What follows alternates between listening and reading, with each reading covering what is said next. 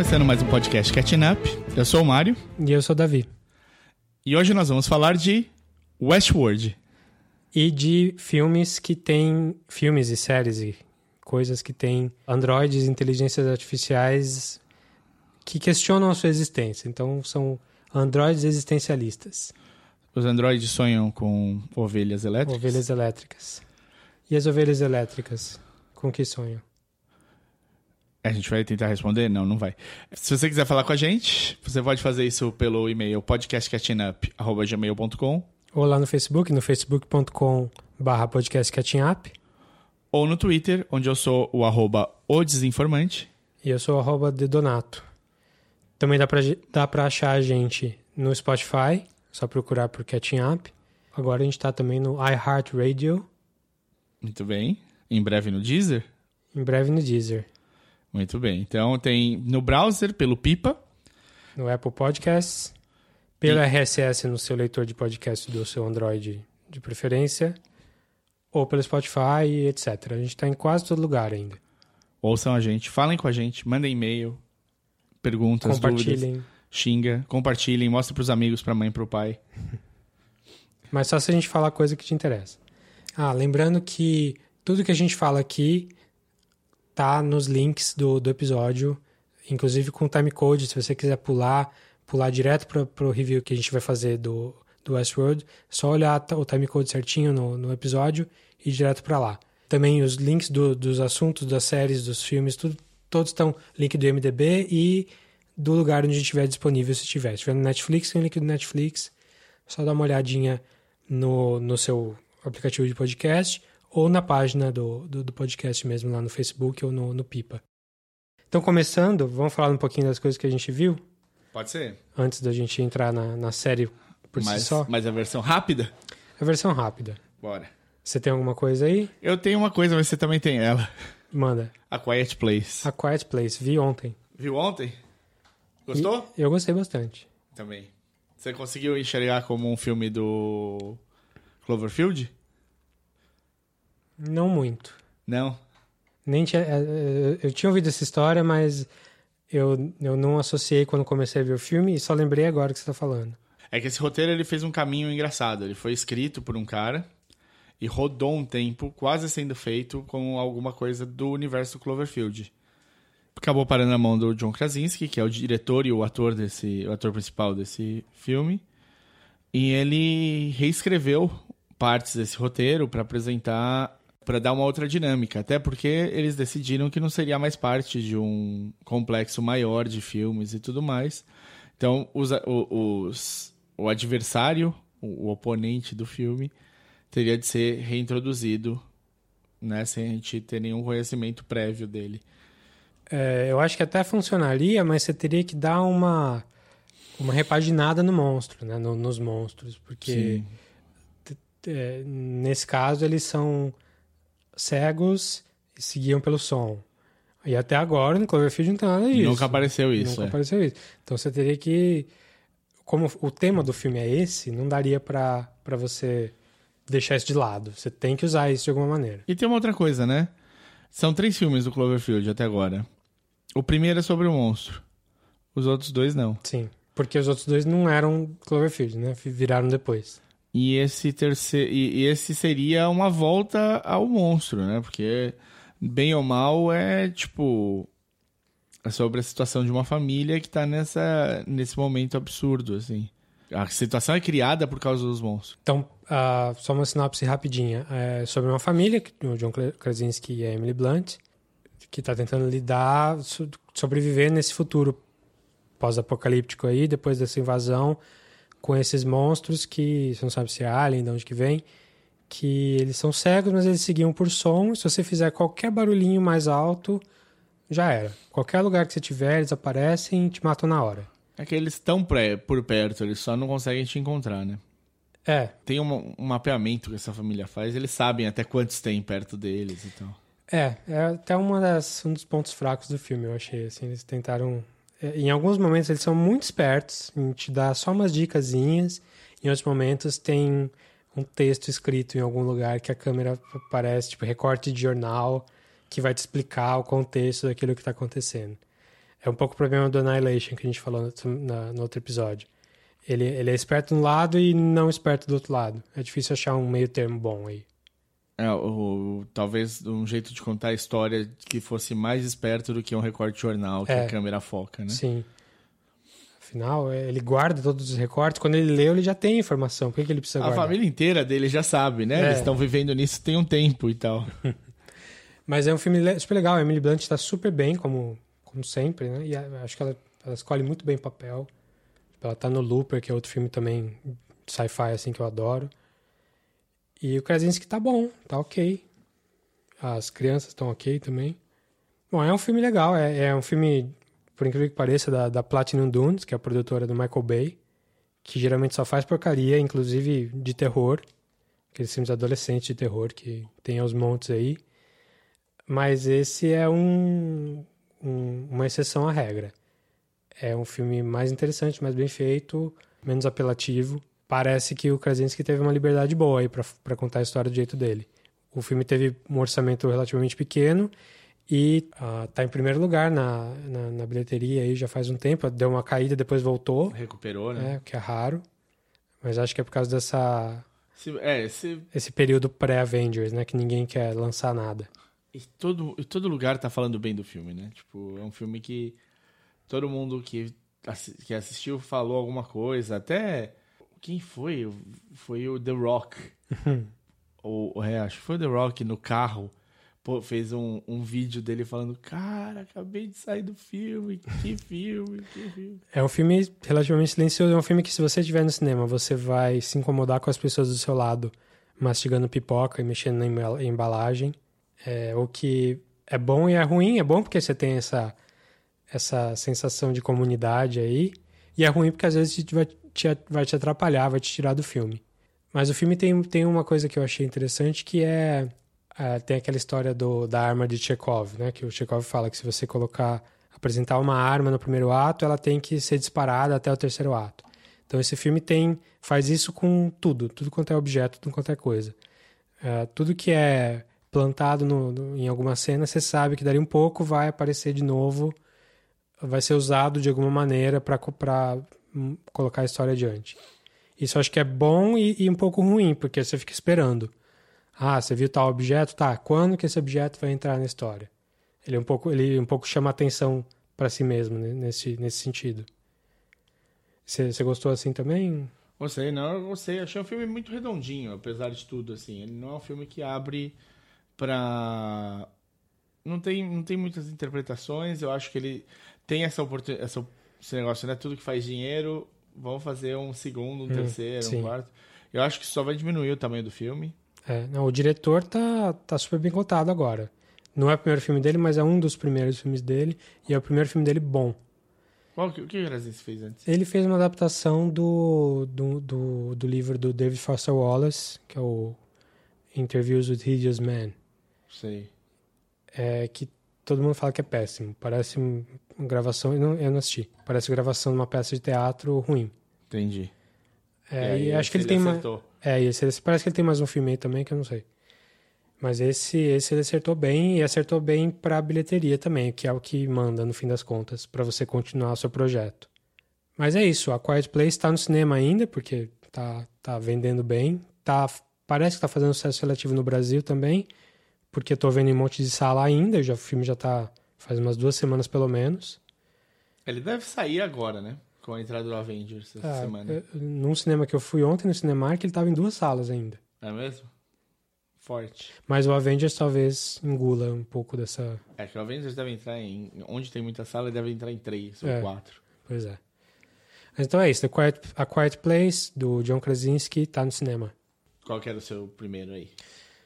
Ah, meu primeiro também é um filme recente. Uma diretora escocesa chamada Lynn Ramsey, que é a diretora do We Need to Talk About Kevin e mais uns outros filmes anteriores. ah, com o Joaquin Phoenix, chamado You Were Never Really Here. Que é um pouco. É a história do, do Joaquin Phoenix, que é, faz um. Tipo um mercenário ah, que resgata as pessoas, na verdade. Ele faz tipo, um, bom, um bom serviço paralelo à lei, assim, paralelo à polícia. Ah, mas é um filme bem sobre. É um filme bem triste, um filme bem uh, sobre estresse pós-traumático, que ele é um cara que vem do, do, de guerra, do exército. Ele faz isso abertamente, então. É o que ele faz é. É, não, não, não sei se é abertamente, no sentido de que ele vai colocar um anúncio no, no Facebook. Não, mas é tipo o trabalho dele. Aparentemente sim. O é. filme não, não, explora muito essa parte. Mas é, é, o filme tem um pouco a ver com o Drive, eu achei. Aliás, bastante. No conceito ou nas cores? Nas cores, não. São outra, é outra paleta. O, tá. o Drive é rosa e azul neon. e neon. Esse é mais verde, mais marrom, mais... Mas também é colorido, só que é colorido para o outro lado. Tá. Mas é... Terroso. É. Ele, ele é um filme menos... Uh, não é ilusório, menos, menos onírico. O Drive é meio onírico, né? O tempo todo é o, o personagem do Ryan Gosling acha que ele é o protagonista de um filme de Hollywood que tem que salvar a mocinha. Nesse, o Joaquim Phoenix também tem que salvar a mocinha, ou outras pessoas que ele salva, mas ele parece que ele, ele não tem esse senso de, de importância. Pelo contrário, ele é meio deprimido, meio, é meio existencialista, até que tem a ver com o tema do, do nosso episódio de hoje. Ele não sabe se ele quer viver ou não, ele não sabe se ele quer continuar relacionamentos que ele tem na vida. É um filme curto, assim, tem. Não, não tem 90 minutos, uh, mas é bem legal. É, e acho que o que chama mais atenção nele é o nível de violência. Ele é bem violento, mas violento de um jeito em que a cena sempre corta um, dois frames antes de você ver o que está acontecendo. Um, dois frames antes do tiro, você não vê o cara tomando tiro, você vê a câmera tem um corte e mostra outra parte da cena. E isso acontece muitas vezes durante o filme e acaba sendo uma, uma, uma escolha artística mesmo para contar essa história que eu acho que eleva o filme, acho, é, é, deixa o filme diferente. É, é, um filme muito bom, é um filme para se ver mais de uma vez, assim, para você absorver mais a história. Eu ainda só vi uma vez, mas vou ver mais recomendo bastante. Chama You Were Never Really Here, da Lynn Ramsey com o Joaquim Phoenix. E se não entrou no cinema, tá para entrar. Legal. Eu vi, eu, eu vi falar também. Saiu há pouquinho tempo nos Estados Unidos, né? Deve demorar mais um mês aí para vir aqui. É, ele já tem. Saiu até em Blu-ray na Europa. Ah, é? Então não, não é impossível de achar, não. Bom, eu vou fazer um aqui só para você não falar direto todos os seus que é um especial no Netflix, que eu acho que está dividido em, três, em, em, quatro episódios, talvez, dentro, que é do James Acaster, um comediante inglês, que é, parece ser bem moleque, tá? Eu não, não consegui achar a idade dele aqui, mas ele tem um jeito de ser mais novo. Chama Repertoire. É, é, é ele é um desses caras que parecem ser mais espertos demais pro próprio bem, sabe? o ele tem um jeito, uma narrativa muito legal de contar. Ele criou um, um, uma coisa muito simples, mas que para separar os capítulos do, do, do, repertório dele, mas que é, fica, acaba sendo super funcional. Você meio que se encontra fácil dentro do, dessa, dessa troca de cores que ele usa. My name is James Acaster. You find a lamp, you rub it, a genie comes out, grant you three wishes. What's your first wish? Infinite genies. Infinite Genie is the best wish. Not only do I get infinite wishes, also takes care of my second wish more friends. Have you ever stopped to wonder why your lip skin is different to the rest of your skin? You haven't, but now I've brought it up. Not a day will go by where you don't look in the mirror and go, that is weird, actually, that is weird. Every relationship ever. One of you is more selfish than the other one, and that is why it's doomed to fail. Welcome to the show, fuck you. E ele é especial no palco, normal. No como... palco, é. Tá. E, e ele é muito bom, tipo, de timing e de onde ele pega com a comédia. Tem aquele que em inglês de ser muito self-deprecating, como é que é isso em... Autocrítico, é. É, autocrítico, alguma coisa Não é assim. autocrítico, é. Mas, Você fala mal de si mesmo. Si mesmo é, se colocar para baixo ali, que é muito interessante. Ele é depreciativo, né? É isso, obrigado. Ele é muito ágil de, de preparação, assim, ele... Mesmo quando ele faz uma brincadeira com a plateia no começo do, do primeiro episódio. E a brincadeira, na verdade, parece ter dado errado. No, no caso que ele escolheu, assim. E aí ele consegue depois, dentro do próprio texto dele, amarrar de volta com a parte que deu errado e, e você ri do que, do que tinha ficado meio incerto no começo. Tava assim. no plano ou não? Era só. Acho que não, acho que ele é rápido nesse, Legal. nisso, assim. Admiro pessoas assim. Ele acha um caminho pra pra grudar. Mas é um cara ba- bacana, eu acho que vale ali um- um- umas, umas horinhas do seu tempo. De- como todo bom stand-up, você pode parar no meio e voltar, que tá, vai estar tudo bonitinho e fazer sentido. Legal. Então tá no Netflix, James Acaster, Repertoire. Repertoire. Isso. Ou francês inglesado. Isso, repertório. Tá, o próximo que eu vou falar aqui é um filme dos anos 80 que eu já devia ter visto, que é um daqueles clássicos dos anos 80 que eu nunca tinha visto. Que é o filme do Matthew Broderick, que não é o Ferris Bueller, que esse é óbvio que eu vi um milhão de vezes. É o filme anterior ao Ferris Bueller. Fã de John Hughes Detected. Então, não, porque eh, outros filmes dessa lista dos anos 80 que eu não vi incluem o Black Breakfast Club, Você não viu Flash? Não vi. Você jura? Pretty in Pink, nunca vi. Não, tudo bem. Pretty in Pink eu não acho que é uma... Você não tá perdendo um absurdo. E não é porque eu não quis ver, eu só, sei lá, Não, não, não não, bateu. não tava em casa no dia que passou na sessão da tarde e perdi. É que o Breakfast Club é, é esses que ajudam muito a. ajudaram a, a, a explicar pro público como é formar personagens. Arque- de- arquétipos, arquétipos de personagens. É. Pois é, então, não vi. Mas o Ferris Bueller eu vi porque era inevitável, né? Nos anos 80 passava, no, sei lá, no começo dos 90 passava cada três meses na Globo. É um clássico da Sessão da Tarde.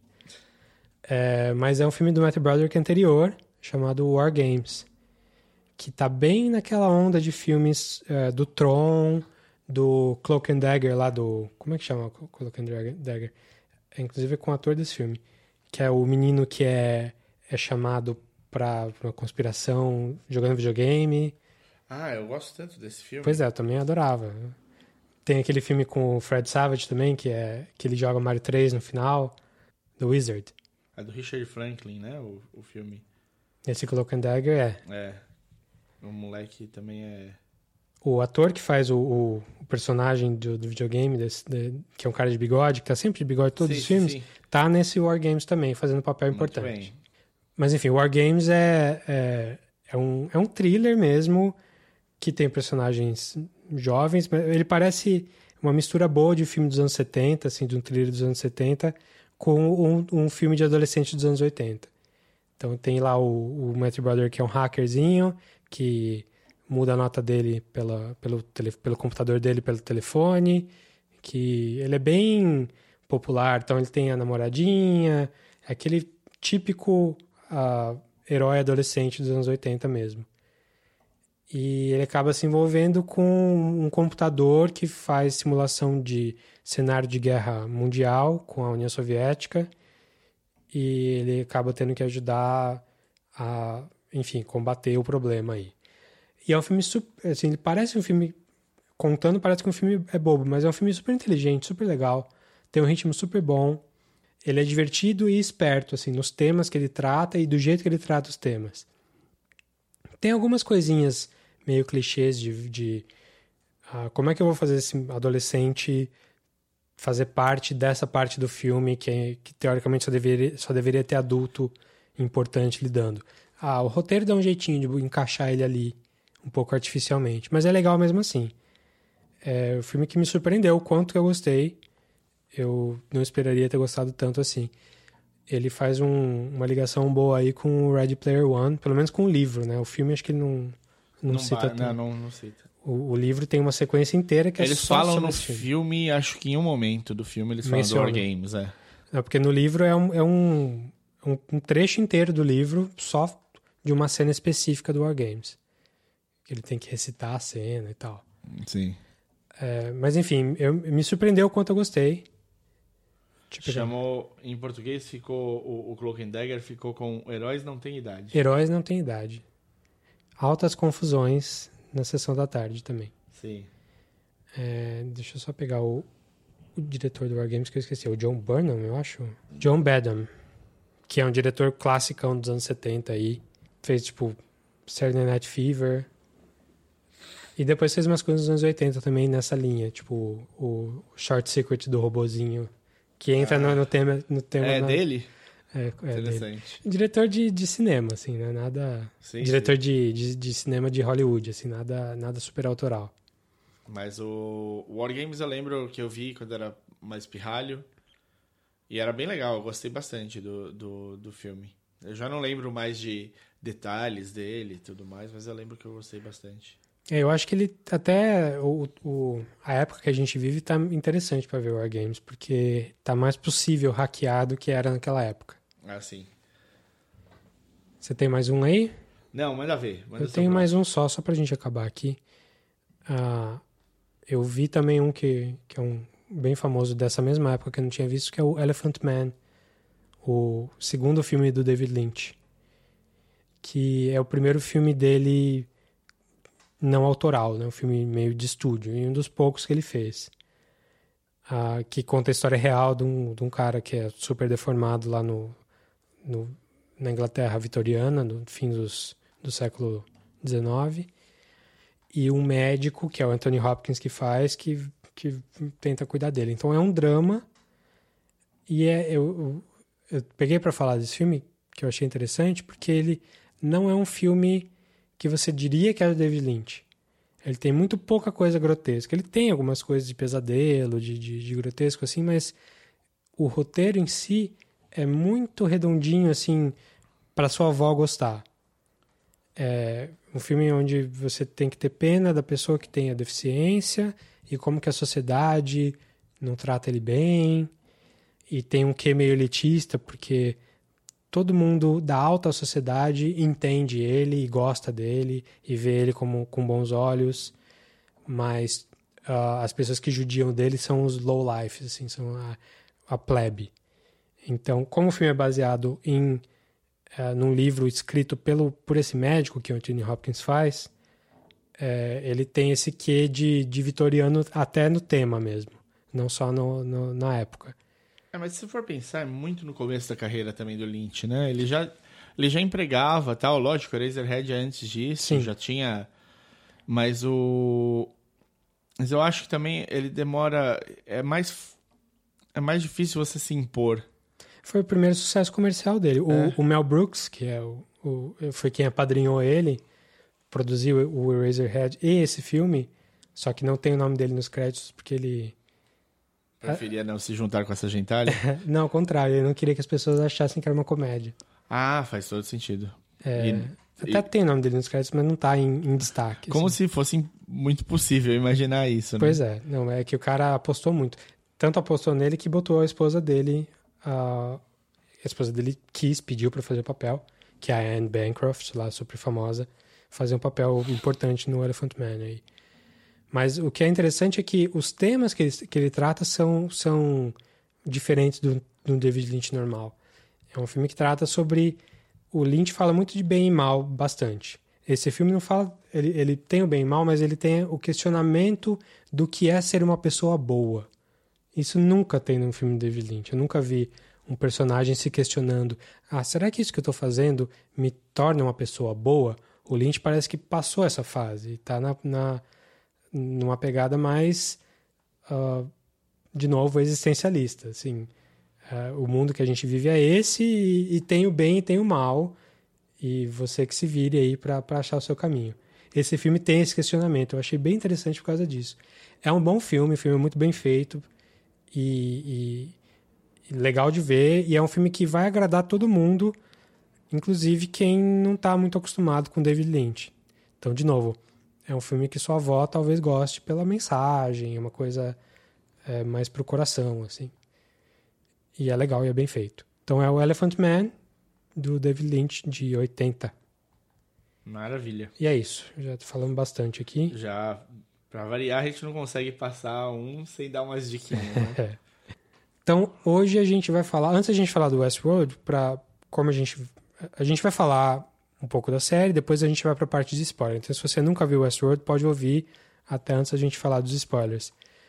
Mas para a gente não dividir muito essa, ah, não ficar muito picado aqui, antes da gente falar da série, a gente vai falar do tema, que são os androides Existencialista. existencialistas. Então, filmes, séries, jogos, Uma coisa que a gente tem de se questionar, né? se esse é o caminho que a gente vai estar tá seguindo inexoravelmente, né? Você diz no podcast ou na vida? Na vida. Mas fica aí a questão pro podcast também. Eu acho que. É, lembra quem fez o, aquele AI que precisou ser desligado depois de dois dias funcionando, um dia funcionando? Microsoft? É, da Microsoft? Foi Microsoft. Como é que Era tipo um chatbot, né? Foi, acho que foi antes do chatbot. Era um chatbot, era um, um, um, uma interface que aprendia, você podia conversar e ele aprendia com que você, com os inputs que as pessoas davam. E chegou um ponto que ele começou a fazer propaganda racista, nazista, porque era. Não foi. Não, chegou um ponto, foi muito rápido. Foi tipo em um dia, menos de 24 que horas. Que é o que as pessoas alimentam ali, né? Ele Sim. só vai devolver o que as pessoas alimentam. Sim.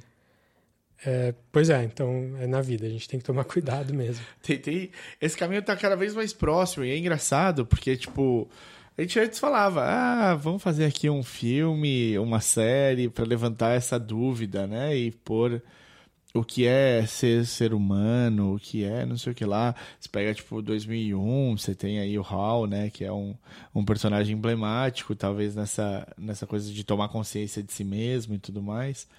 E. E mas tá no filme, né? Tá lá longe, não sei o que lá. Rapaz, você vai ver o que os robôs já estão fazendo. Pois é. é. Tá sendo rápido isso. É, eu acho que. É, tem essa questão do será que a gente deve, até onde que a gente vai para criar uma inteligência artificial? Será que a gente dá emoção? Aí entra o Black Mirror na vida, na, história. Será que a gente. O uh, que, que a gente dá para. O que, que a gente vai criar? Né? Mas eu acho que o tema aqui é um passo depois disso. É, a gente já criou. Já foi, e agora? E agora eles é que estão se questionando quem, os, a própria inteligência artificial está querendo saber qual que é o papel dela na existência. Eles são humanos, eles têm consciência, eles têm. Então, a, acho que a gente não. não uh, para caber mais no Westworld, tipo, ninguém está aqui uh, questionando se os caras deveriam fazer o parque com robôs, porque o parque já está feito, os robôs já estão lá. Mas o que é interessante no Westworld é como os robôs estão uh, querendo saber quem eles são e estão e estão querendo achar o lugar deles na existência, né? Então, a gente não vai falar do HAL 9000, a gente não vai falar do T-800, do, do, Terminator, nem do T-1000. Do T-1000. T-1000 menos ainda, né? Esse não se questiona para nada. É, mas a gente vai falar do por exemplo, do Blade Runner, que eu acho que é um grande exemplo de, nesse sentido. Em que os próprios androids é que estão. Eles têm um. A gente falou bastante quando a gente falou do, do Blade Runner 2049, né? Eles têm uma vida útil de três anos e eles estão ali se questionando, que, primeiro querendo o espaço deles para poder viver mais e, e às vezes até passar por cima das, da humanidade para isso. Mas você querendo mostrar pra gente que eles também são gente. Eu acho que no caso do Blade Runner vai até além, né?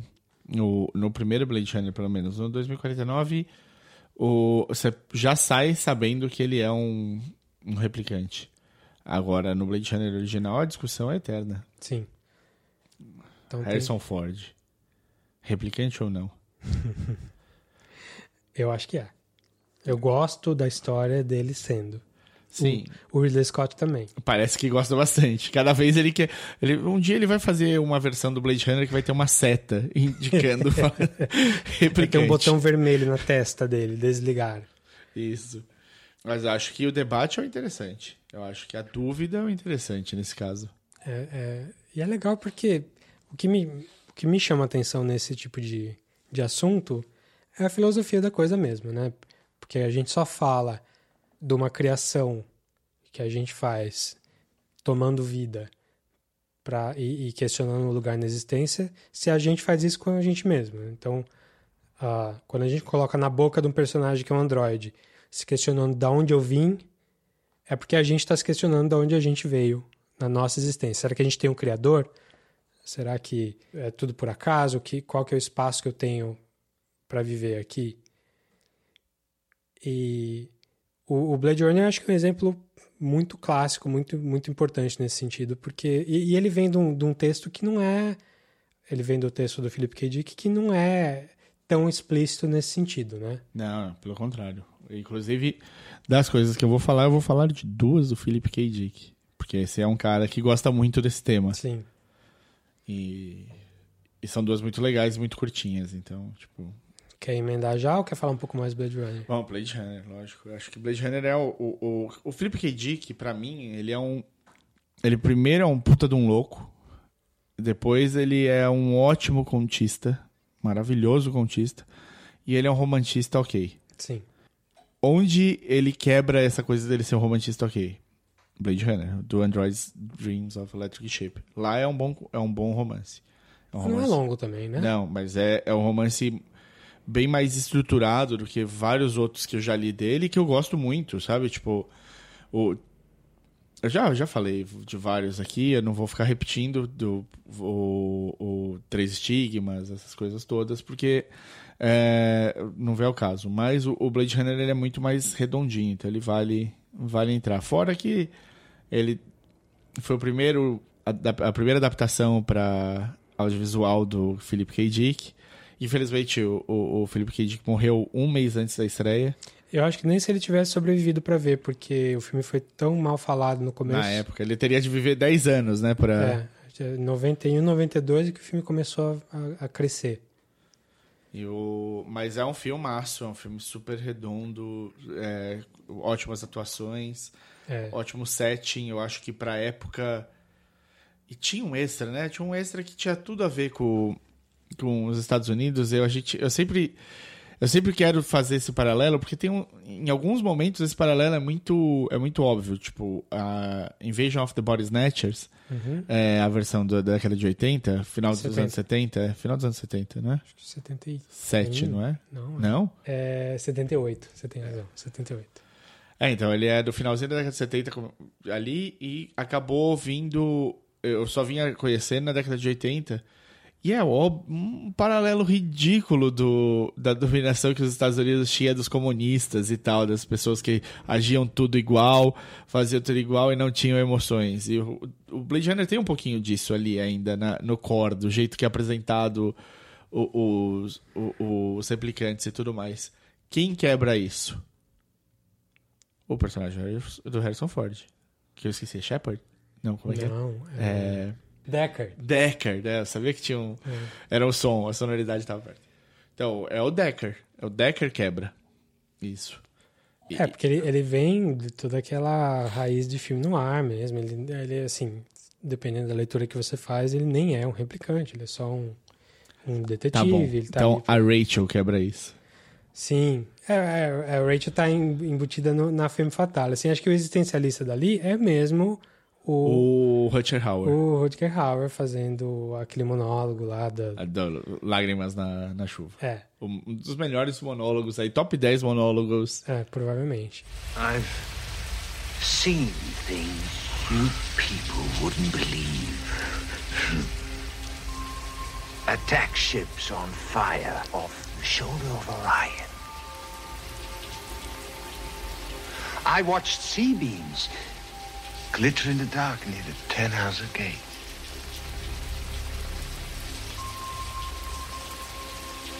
All those moments will be lost in time. Like tears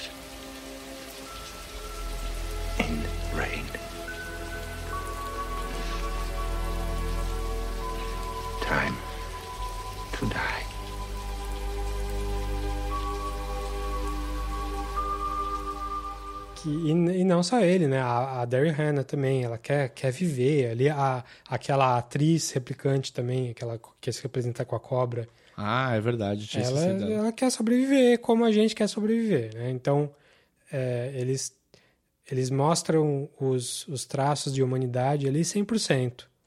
É, é, quando eles. Não tem dúvida que eles são humanos, no, no sentido filosófico da coisa. Eles não são máquinas, escravos. Mas me, me, me, me lembra uma coisa, porque quando ele apresenta a Rachel pro Decker, ele fala que ela é um modelo novo. Sim. Que tá blurring, tipo, tá, tá embaçando a- as linhas entre o, o que é humano e o replicante. Sim.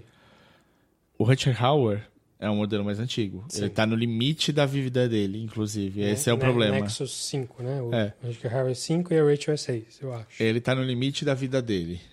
E ele já é. Ele já se questiona. Sim, mas acho que a questão não é se question... assim, a evolução deles é, não é se no 5 ele não se questiona, 6 ele se questiona. Eles já se questionam antes. É, acho que as evoluções que tem ali não, não, é, não são de humanidade, pelo menos no, no que a gente vê no filme. Acho que todos ali que a gente vê são, São humanos. humanos no sentido. Eles não, é, eles não mostraram nenhum anterior também, pra é, gente ver não como é é que era isso. Nenhuma máquina, né? Não é Sim. nenhum que um autômato qualquer. E aí, pelo 2049, o que a gente entende é que ele conseguiu com essa. A o- gente vai falar spoiler do 49? Não, né? Não, mas ele fez. Nessa última geração, a geração seguinte, seria capaz até de se auto-criar. Vamos É. dizer assim. É. Então, isso é uma evolução. Mas isso é requerimento para ser humano? é, então, não sei. Eu acho que não. Quem que. Produzir não é requerimento Ah, é verdade. Eu já tô entrando num outro, que é o Ghost in the Shell. Pode ser. Você quer, quer falar dos outros do Felipe K. Dick ou quer entrar no Ghost in the Shell direto? É, não sei, não. É que esse me fez um gancho, né? Porque eu acho que o. É no, é no Ghost in the Shell? Agora eu já tô, meu, chegando no. no misturando todos. Mas acho que é no Ghost in the Shell que ele fala que, o, que a qualidade do ser humano é tentar sobreviver e reproduzir. Isso é ser ser humano.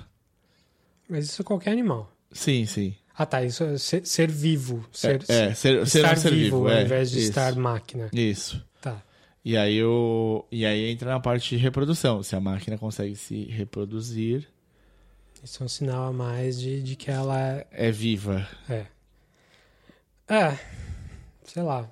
Eu vou botar o clipe da Bjork aqui no meio também. o All is, All is Full of Love.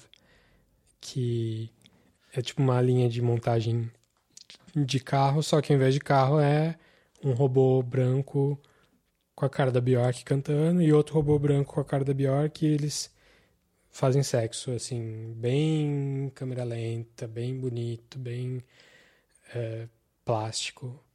Dirigido pelo Chris Cunningham, que é um maluco também. Parece. É, tá, tá querendo dizer que eles são humanos, que são vida, que, né? Ou não. né, Como, como é um clipe, é muito poético e, E, pouco... conclusivo. É. E você? Você acha que se você pode se reproduzir, você tá vivo?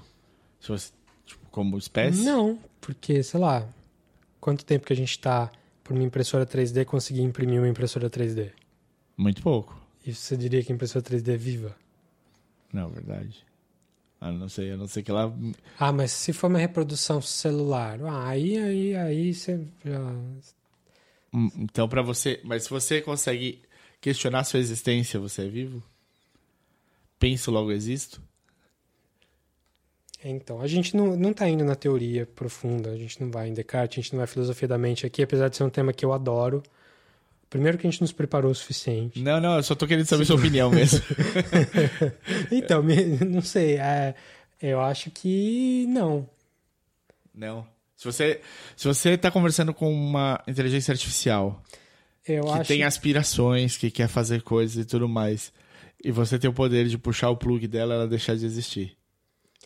Se você ligar ela de novo, ela resetou, é uma outra inteligência. Então, é uma coisa que eu acho que 2049 faz, um questionamento que 2049 faz. A distinção entre um ser vivo, inteligência artificial, entre aspas, né? Ser vivo, com um corpo vale mais do que um sem um corpo. Porque Isso no 2049 é, aparece é, bastante. é descarado. É, porque você falou, ah, se tiver um, uma inteligência, inteligência artificial na minha frente que se questiona, um Android ali, eu posso desligar ele atrás da orelha dele para ele desativar, sem dor na consciência? É, provavelmente não. Provavelmente eu vou ter dor na consciência. Agora, se for uma simulação no meu computador aqui, eu po- posso dar um stop? Qual que é a diferença? Exato. É, É o corpo? Então, eu acho que não. Não deveria ser, né? Não deveria ser, mas eu acho que é uma, uma das influências que a gente. que é uma das coisas que fazem a gente pender para um lado para o outro. Como é que é o nome daquele filme do. com o Johnny Depp, que ele ba- se baixa na rede lá? Transcendente. Transcendence. Transcendence. É. Que E, eu sei que é ruim, mas eu gosto de várias coisas desse filme. e aí nesse. No Transcendence, ele. Quando ele se baixa na rede e ele perde o corpo físico. Ele deixou de. Ele morreu? É. é, Ele O morreu? corpo dele, ele, ele como corpo morreu, mas acho que a consciência, consciência dele continuou, porque ele continuou evoluindo, né? Continuou. Mas é, é uma discussão que Enfim. tem tudo a ver com isso que a gente está falando 100%. É que não, não tem fim, né? Como Não, toda não. discussão A filosófica. gente já não vai fim. saber. Na verdade, eu não sei que aconteceu uma situação dessa. Porque alguém pode argumentar que, na verdade, o, o personagem de Johnny Depp morreu. Ele, o- o- ele, como ser humano, morreu. E a partir dali, o que o computador está fazendo é gerar respostas baseadas no que ele baixou de dados do próprio. Do próprio da própria pessoa. E aí, Aquilo é estar vivo? Exatamente. Por que, que isso não é estar vivo? Pode ser que seja. É. É, enfim, não vamos ter respostas para isso, mas Se você veio aqui procurando respostas, sinto muito. Quais outros você levantou aí de bom? Olha, você falou do Ghost in the Shell. Você quer falar um pouquinho mais dele? Ah, Ghost in the Shell é uma animação japonesa, um anime, que também foi feito como mangá. O mangá é um livrão bem bonito e gordinho. A animação acho que tem duas horas, mais ou não, menos. é, menor, é menos. Até menos. É curtinho. É. Super redondinha. Como é que é o nome da, da personagem principal? Katsunagi? Não A. Major, né? A A, a, a Major. Major. É. O filme tem 80 minutos, 83 minutos. O diretor é o Mamoru Oshii. É isso aí, é o, Motoko é, Katsunagi, que na- é, num, é num futuro em que você tem meio que. Isso lembra até o. o e pode, pode super entrar no, no, no debate aqui, o Altered Carbon, né? Que é tipo sleeves, né? Os corpos, eu- esse eu não vi, você que viu. os corpos são como. é, você compra. Você pode trocar de corpo sempre. É igual ao seu iPhone. Você Isso. troca de iPhone, você passa a consciência de um iPhone pro outro, pro outro. e pode jogar outro Só fora. que isso é você fazendo. Aqui eles chamam de ghosts, não é? O- Os, o, quem você. o Não chama de ghost, mas é um, é um assunto que surge. Será que ela é só um fantasma que habita uma, Numa, uma, uma concha. Uma concha, que é o corpo? Sim. Mas eles têm, acho que se eu não me engano, o pessoal que hackeia os, corp, os corpos é, das pessoas, acho que eles são os ghosts. Tá. Eu, eu não tenho mais tanta, tanta memória assim, porque faz muito tempo que eu vi. Eu vi há pouco tempo, mas eu não lembro, não. Eu revi há pouco tempo. O Ghost of the Shell ele foi super bem na época. É, ele foi- virou, na verdade, meio como Blade Runner, né? Ele foi crescendo, Sim. ganhou um status cult. Virou uma puta influência pro Matrix. Uma influência para vários filmes da época. Da, no final da década de 90, vários filmes passaram ali, bateram na porta do Ghost in the Shell. Aí, em 2013, sei lá, 11, ou- teve um... Meu Deus do céu, o Ghost in the Shell era muito bom, o que a gente fez da vida? Talvez seja antes, porque no Japão é sempre antes, até chegar aqui demora um tempo. E eles acabaram fazendo uma série de, de OVAs de Ghost in the Shell. E como essa série foi boa, tá- era muito bem feita, era muito bem acabado. Eles fizeram mais uma série depois também. Se eu não me engano, tem na primeira série eles, eles acompanham a mesma situação, só que de um ponto de vista diferente. Hum. E a segunda é outra coisa completamente, se eu não me engano. A trama do filme, ela é uma um ciborgue, né? Isso. Mas que, que tem essa, esse negócio dela poder trocar de corpo. Todos, né? Eles são atrás de um hacker chamado Puppet Master. Isso.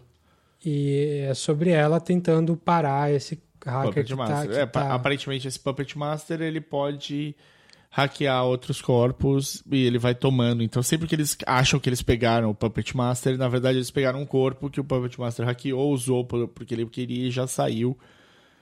E demora até você descobrir. Aqui posso colocar um spoiler ou não? Pra, porque é desse debate, É, se você não, não quer saber, pula dois minutos aí. hum, é, talvez até menos, um 10 segundos, só pra você não ouvir o que eu tô falando, porque aí o debate é outra coisa, completamente diferente. Então vou dar uma parada aqui. Ela descobre que, na verdade, ele era um um- uma inteligência artificial que tinha tomado consciência de si mesmo e que fazia parte de um projeto super. que ninguém queria falar sobre. E aí ela, ele tá se questionando justamente sobre isso. E o que ele quer é morrer. Porque ele fala que o, o, o humano vai se reproduzir, é, existe, se reproduz aquilo lá e morre. Ele queria chegar nesse ponto. Se você voltou, então você voltou no ponto certo, é aqui mesmo.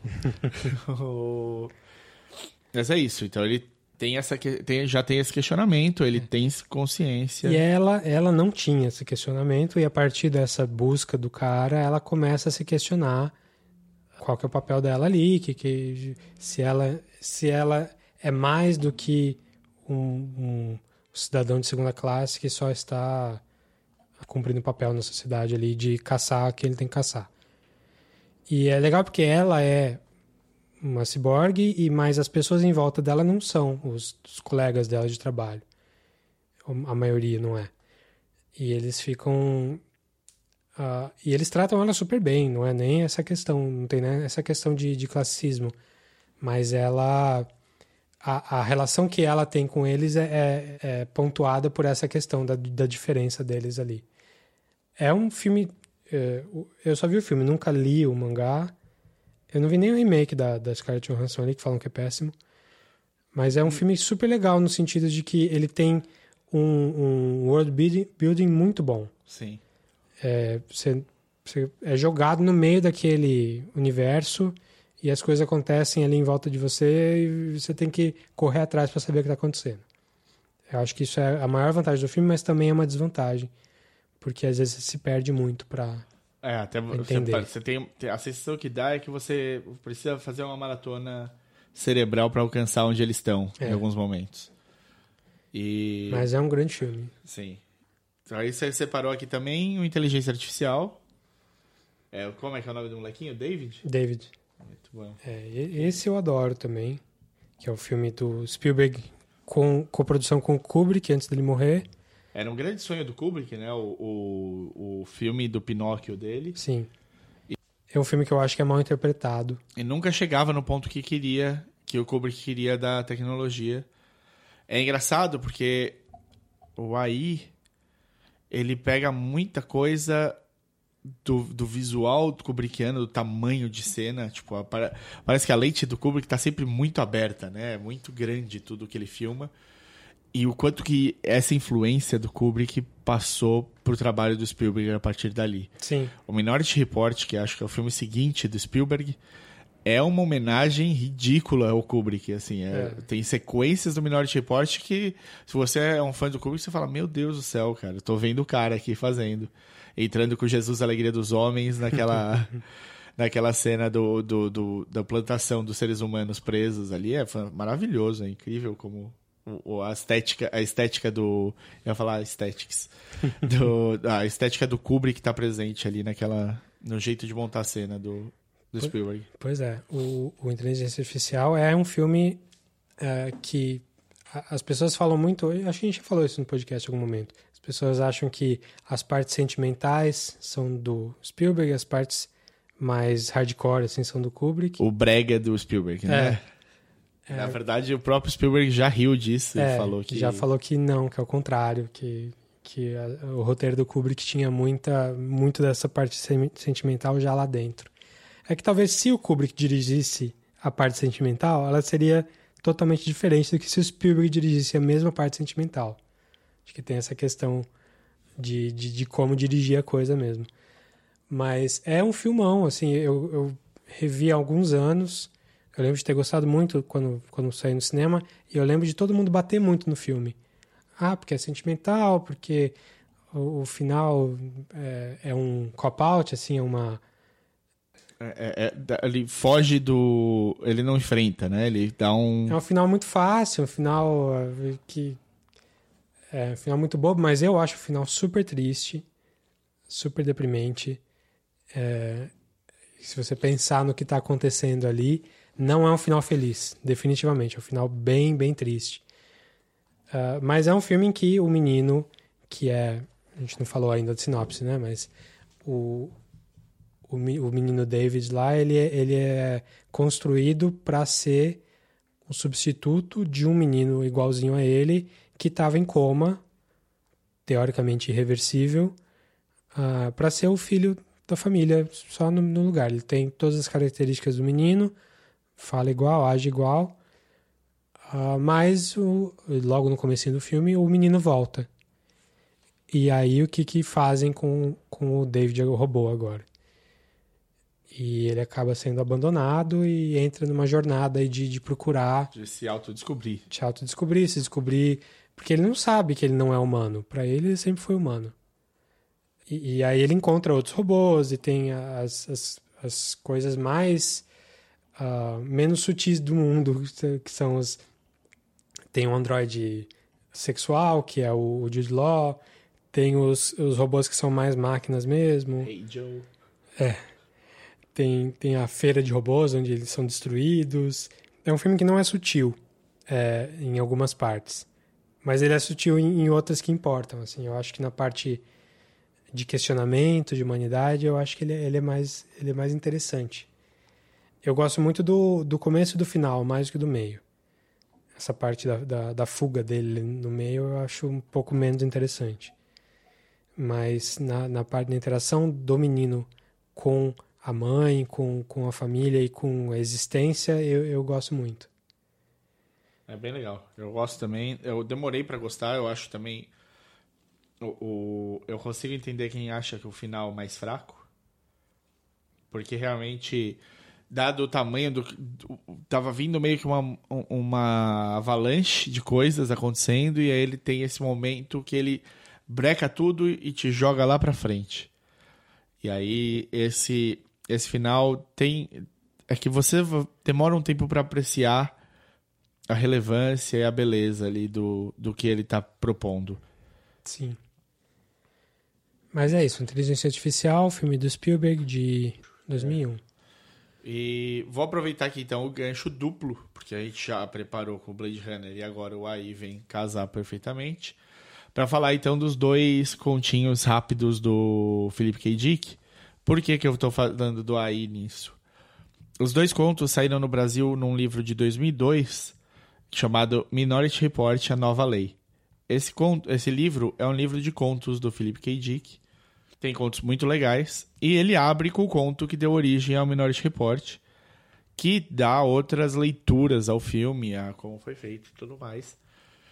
Mas é, não é disso que eu vou falar. É do, de dois contos lá. O primeiro conto que é, vale muito a pena falar chama A Formiga Elétrica. Esse conto da formiga elétrica é um cara normal, até vou falar o nome do personagem, chama Gar Garson Poole. Ele acorda num hospital, depois de alguma coisa, e descobre que, na verdade, ele não é um ser humano. Ele é um robô. Ele é uma formiga elétrica, como eles são chamados nesse conto. E é um famoso robô é, orgânico. E isso muda como ele entende. Ele entra num surto. O, o, ele volta para casa dele e tudo ali é ele surtando com como ele achava que ele era um humano e na verdade ele é um robô. E esse robô é, tipo, é, é, tem tudo a ver com a tecnologia que o Philip K. Dick conhecia na época. É cheio de relés, é cheio de um monte de coisa. Entre essas coisas, ele tem uma bobina toda é, furadinha, como os cartões é, de computação que eram furados antigamente. Então, para cada comando que você dava, se você, você não chegou a usar isso, provavelmente, mas se você viu um computador, um, um 386, um 486, um XT, alguma coisa disso, você usou o DOS. No DOS, para você fazer CD, para você entrar num diretório, você tinha de escrever um, um comando por extenso. Isso ainda existe, tá? No, no, é que está cada vez mais Não, friendly. todos os sistemas operacionais têm uma, uma, linha de da, uma linha de texto que você pode fazer comando de texto. Sim, sim, mas se você não, se você não quiser mexer em alguma coisa maior, e se você sim. só levar seu computador para consertar e ele voltar consertado, hoje em dia você não vê mais o, o, prompt de comando lá. Isso acontece agora atrás da cortina. Sim, Antes sim. era tudo na frente, não tinha cortina. Exatamente. E aí, para você fazer esse comando, qualquer comando, você apertou Enter ali, você tinha de ter um, um cartão para ser furado e, ele, e toda vez você fazia isso. Então, qualquer programa que você fizesse era uma pilha de cartão. No, o, o, que o Felipe K. Dick fez aí é que essa pilha de cartão virou uma bobina que ficava passando pro cara, sempre pontuando. E aí, quando o cara percebe isso. Tipo, aquele, tipo aqueles pianos automáticos que Isso. tem no Westworld. Exatamente, igualzinho. E o, quando o cara percebe isso, ele resolve furar pra ver o que acontece. Ele mesmo. E é muito. É é uma ideia muito absurda. Porque ele- Drogas, né? drogas altas. Ele começa a furar e a realidade dele vai mudando conforme ele fura. Então ele faz os furos perdidos, de repente uma revoada de pássaros sai do meio do apartamento dele, passa pela janela e vai embora. Aí ele faz outros furos e muda, de repente começa a encher de água, faz outros furos e não sei o que lá.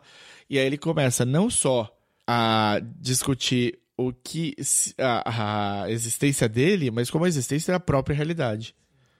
Porque se a realidade é algo que você experiencia, ele estava experienciando coisas absurdas e aquela passou a ser a realidade dele. Quem falou que o pássaro não é real? Só Exato. A- a- todos os sentidos dele estão dizendo que o pássaro é real, então é real. E, e- e aí ele entra, né? A discussão fica ainda mais profunda, vai num segundo grau. Ele começa se questionando da própria existência e de repente ele questiona a existência da própria realidade. Nesse mesmo livro, um pouquinho mais para baixo, você tem um outro conto que chama A Segunda Variedade. A segunda variedade também tem um David, e ele também é um menino. Basicamente, é uma guerra infinita entre os americanos e os comunistas, a Rússia. E o pessoal já mudou pra Lua. é, e a Terra é só a guerra. E foi desenvolvido pelos americanos, salvo engano. Talvez. não, Mas faz mais sentido ser pelos comunistas. Um tipo de robô que é que ia ser a final da guerra. Eles destruíam, destroçavam tudo. Robô comedor de carne, vamos dizer assim. E esses robôs começaram a se melhorar com o tempo. Eles vão fazendo updates neles mesmos, neles mesmos, neles mesmos. Um americano, um, um, um cara do exército americano, o Major Hendricks, vai do lado americano atravessar para ir para o lado soviético. Para na, ele na Lua ou na Terra? na Terra. A Lua, a Lua não tá em guerra. Tá. A, a guerra é só na Terra. Ele vai pro lado soviético pra tentar conversar e falar: Meu, o que que tá acontecendo? A gente já perdeu a mão disso aqui. A guerra nem faz mais sentido, eu acho. É, Os robôs eles existem pra brecar o exército vermelho. E aí ele vai para pro lado e ele encontra um menino que perdeu a família inteira na guerra e não sei o que lá. E eles viram companheiros de viagem. O, o Hendrik se afeiçoa por esse menino, esse menino é o David. E eles estão andando juntos até chegar perto de uma casa-mata soviética. No meio da, da situação, Hendrix tentando argumentar para eles conversarem e tudo mais, os soviéticos atiram no David. E o David cai morto. Quando o David cai morto, o Hendrix descobre que o David era um robô. Era uma isca. Era um, um- é, na verdade, era um novo tipo de robô que os robôs tinham desenvolvidos, que eles pareciam inofensivos e, eram, e tinham história, e sabiam que e, tipo, eram, eram quase como seres humanos, que eram utilizados para entrar dentro da casa-mata e destruir todo mundo que estava lá. Só que isso afeta demais o Hendrix. Porque o Hendrix não pensou que o David era um robô. E ele. Então, dali ele volta pro lado americano sem confiar em absolutamente mais ninguém. E ele entra numa própria paranoia de, tipo, o que é e quem é e como é um ser humano. Como é que ele não percebeu? E se ele não percebeu, o que que separa? Sim. Essa segunda variedade virou um filme de 95 chamado Screamers. E é muito ruim. Não, vi, veja. não. Com quem é? Não, é, meio, é meio parecido também. É, é mais. Tem um. Pelo nome parece mais terror. É, não, ele é, ele é ficção científica e eles são chamados de Screamers porque o- os robôs, teoricamente, eles, eles fazem um, um apito bizarro quando eles captam humanos é, é, próximos. E aí todo mundo usa um negócio que tapa o batimento cardíaco, porque eles é como os robôs percebem e tal. Mas é meu, é, é peão, é peão, não vale a pena. Daí é o gancho para minha próxima, que é exatamente isso, é, que é o reboot do Battlestar Galactica, que é uma série que começou lá nos anos 70, uma série que veio na onda do Star Wars e do Star Trek também.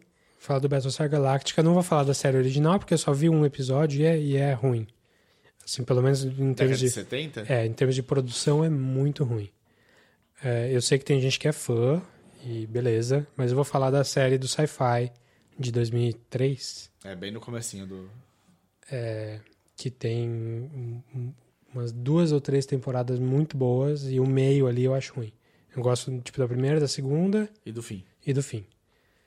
Você É. chegou a ver o, o, o Caprica? Vi um episódio, eu acho, só. É, eu vi a primeira temporada, é legal. Só tem uma temporada, não é? É, eu não sei, acho que tiveram duas e acabou na segunda. Mas é uma série do sci-fi que, que é o reboot dessa série dos anos 70, onde tem os humanos e tem os Cylons, que são robôs que foram criados pelos humanos, mas com o tempo eles se revoltaram e entraram em guerra com os humanos e chegaram a mudar de planeta, só que ficou um tempão sem guerra e a série começa quando eles voltam a guerrear. Quando eles, os Cylons invadem a, o planeta ali e, e vão e atacam. Ah, e tem a ver com essa série, com, com, com esse conto que você falou, porque a tática que eles estão usando logo no primeiro episódio lá, na verdade é um filme que, é, que começa a série. É um filme de duas horas e aí é a primeira temporada logo na sequência. A tática que eles usam é Infiltração. infiltração. Eles criaram um Cylon que é igual, idêntico ao humano em todos os aspectos, só que é um Cylon. É uma série inteira sobre é, é, esses Cylons, esses é, robôs, que têm uma versão que é idêntica aos humanos. Primeiro, guerreando com, contra os humanos, e segundo, tentando se impor como de igual direito. Então, é, é, é uma, uma série muito existencialista, uma série em que, pelo menos a partir de determinado momento, você vê que eles estão ali querendo, que eles estão se perguntando qual é a diferença deles para os humanos, eles são virtualmente idênticos em, em tudo. Mas enfim, é uma série que vale muito a pena, nem que você veja só a primeira temporada, porque é a melhor mesmo. A primeira temporada é a melhor. E eu acho que o melhor episódio da série é o segundo, que eu acho que é o primeiro, eu não sei como é que é a contagem, que é aquele 33 Sei. que, que já, já dá o tom da série ali. É um- uma perseguição. Lembra muito o Last Jedi.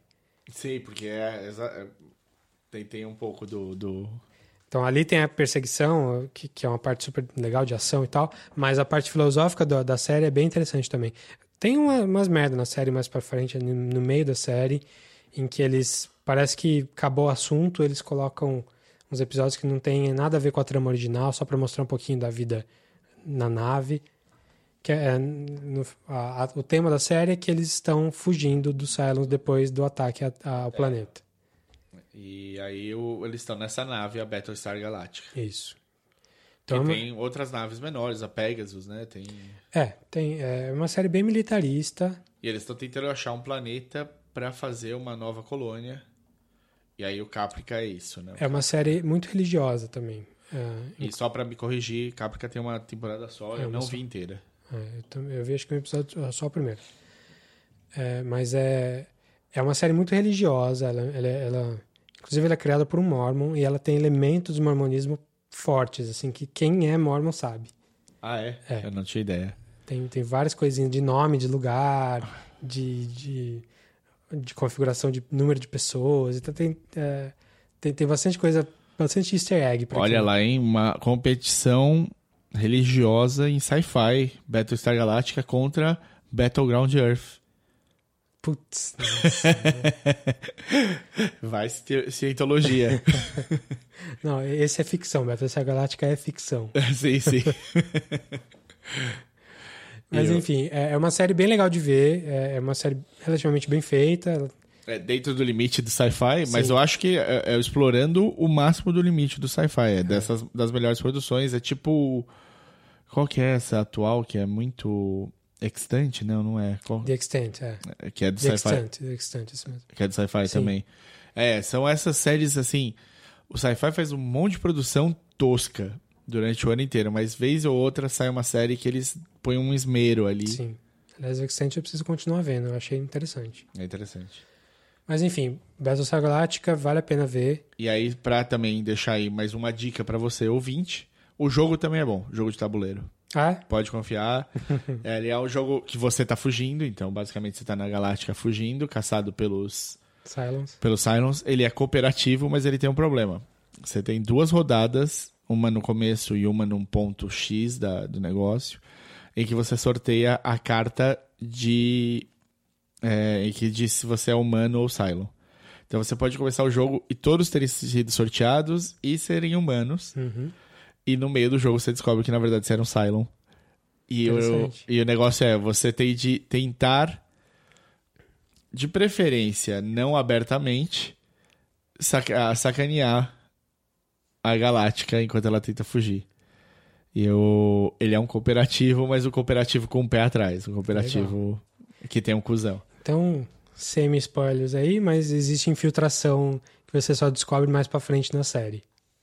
É, eu acho que era. Ficou, era óbvio quando você fala que infiltrou, é, deve ter alguém ali pra ficar legal o tema. Tá. Bom, além desses, Tem mais, mais um, pelo menos, aí, importante pra, que eu quero falar. Você quer falar do, do nosso amigo Vamos- Data? vamos Data? falar do Brent Spinner, o Data do- da nova geração, o que eu acho Do que da nova geração? Star Trek The Next Generation. O, é, basicamente assim, Star Trek era uma, é uma série que se passa no espaço, numa terra que é idílica, né? Uma utopia em que se percebe que todo mundo faz parte do mesmo planeta e a gente devia se ajudar e as bordas acabam e o dinheiro não faz mais sentido, as fronteiras se acabam, o dinheiro não faz mais sentido, a Terra comemora, vão pro espaço porque o espaço é a fronteira final. E três temporadas da série clássica para baixas audiências, com episódios super marcantes, incluindo aí o primeiro beijo interracial no horário nobre da TV americana, e morre. Só que os reruns, o syndication do, da coisa toda, lança Star Trek, a, a original, como, Cult. pro- como cult. Ela acaba sendo desenvolvidos é, seis filmes em cima da série original. E esses filmes começam a ter algum retorno por causa desse status cult, inclusive por terem bons filmes no meio disso daí. O 2 e o 4 especialmente. Os outros, se você puder pular, pula. E aí, já que tava dando dinheiro, já que tinha voltado à tona, vamos fazer a nova geração. Vamos tocar esse barco aqui. Criou-se a nova geração, que é com outro capitão, ca- anos à frente, anos depois da série clássica. Né? E aí o que eles tinham? Na série original, eles tinham um cara que era um vulcano, que a não ser era um- uma raça que prezava a lógica acima das emoções. Então eles, por muito tempo, de um treinamento muito maçante, eles conseguiam é, mutar as emoções e manter apenas a lógica. Então eram seres com uma- a- um cérebro super desenvolvido para raciocínio matemático, para ciências, para tudo isso. E O Vulcano era o Spock. o Spock, O Senhor Spock. o senhor Spock, famoso senhor e não doutor, já que o doutor é o McCoy. E maravilha. Quando eles vão fazer a nova geração, eles precisam fazer um paralelo com isso. Que a ideia da série original era, como você falou, utopia e tal. Então, os tripulantes eram é, das mais variadas etnias. O que, é um abs... o que era uma loucura pra época, porque Sim. se você tava fazendo uma série no meio da, da Guerra Fria, ter um piloto na, no, na nave que era Russo. russo era complicado. E aí tem, tem negro, tem o japonês, tem, tem de tudo. Sim, tem o japonês pós- pós-Pearl Harbor, né? Sim. Que é uma coisa... Inclusive um real sobrevivente dos Do- internados, dos campos de concentração japoneses. Exato. Quando, quando aconteceu o Pearl Harbor, o... George Takei. George Takei foi levado, como criança ainda, para um campo de concentração dos japoneses nos Estados Unidos. Isso é, todo mundo que era sino-americano acabou parando num desses aí. Sino chinês. Nipo. Nipo americano. É, é que eu achei que sino era para todos os asiáticos. É, era da Ásia. Mas pode ser nipo-americano, então. É, corrijam a gente aí, mandem, mandem um tweet, fala que eu sou Eu acho que burro. chinês. É, então, beleza.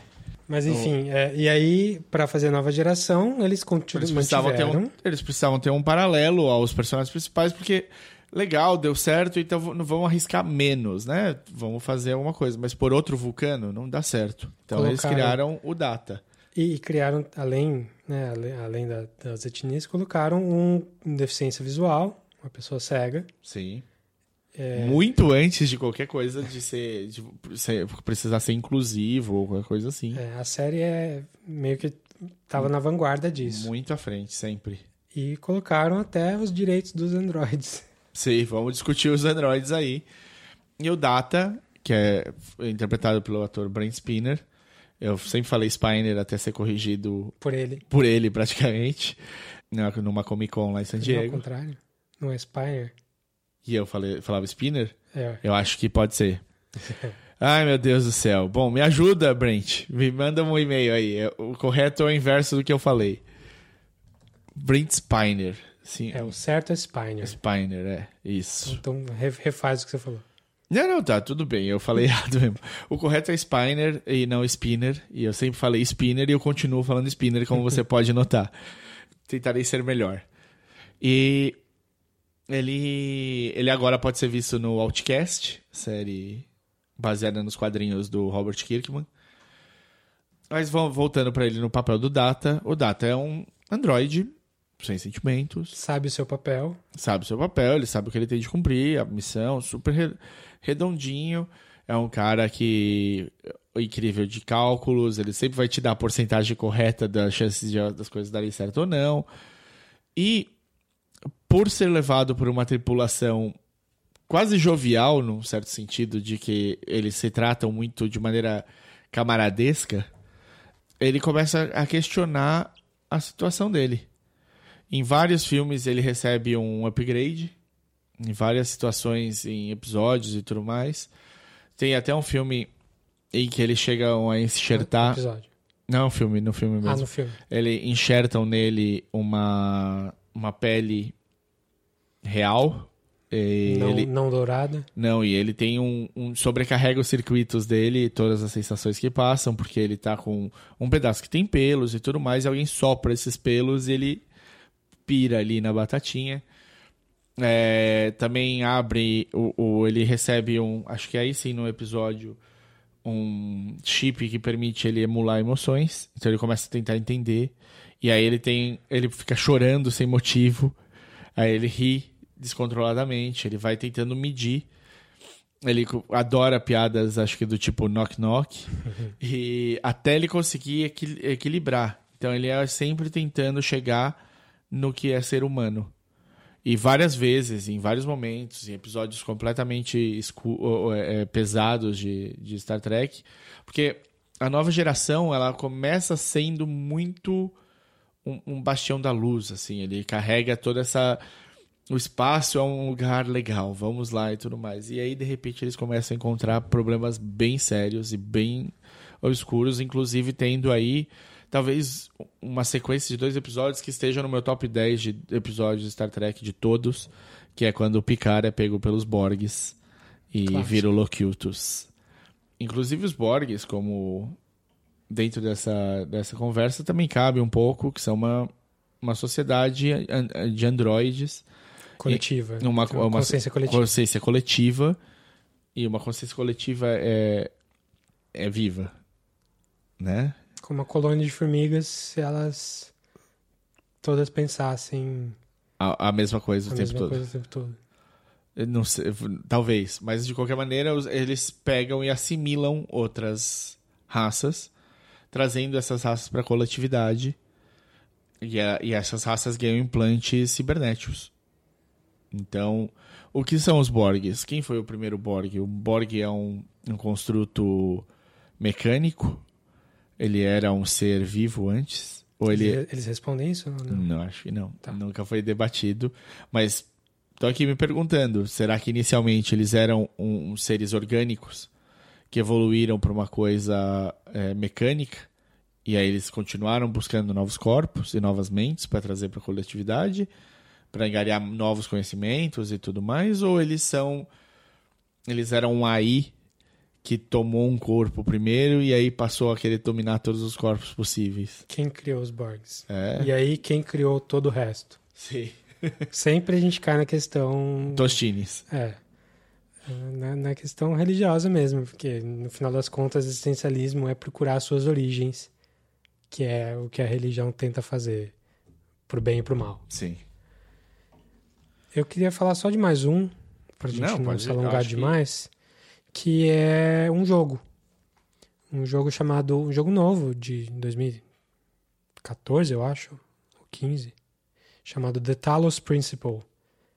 Que é um, um jogo. É, é um, é um puzzler, só que em primeira pessoa, Ah, se você jogou The Witness, ele tem muito a ver com The Witness, ele veio antes, inclusive. Só que você joga no papel de um androide. Ah, você se olha, se vê. Ele, ele lembra um pouco esses androids, esse do, do clipe da Bjork que eu falei.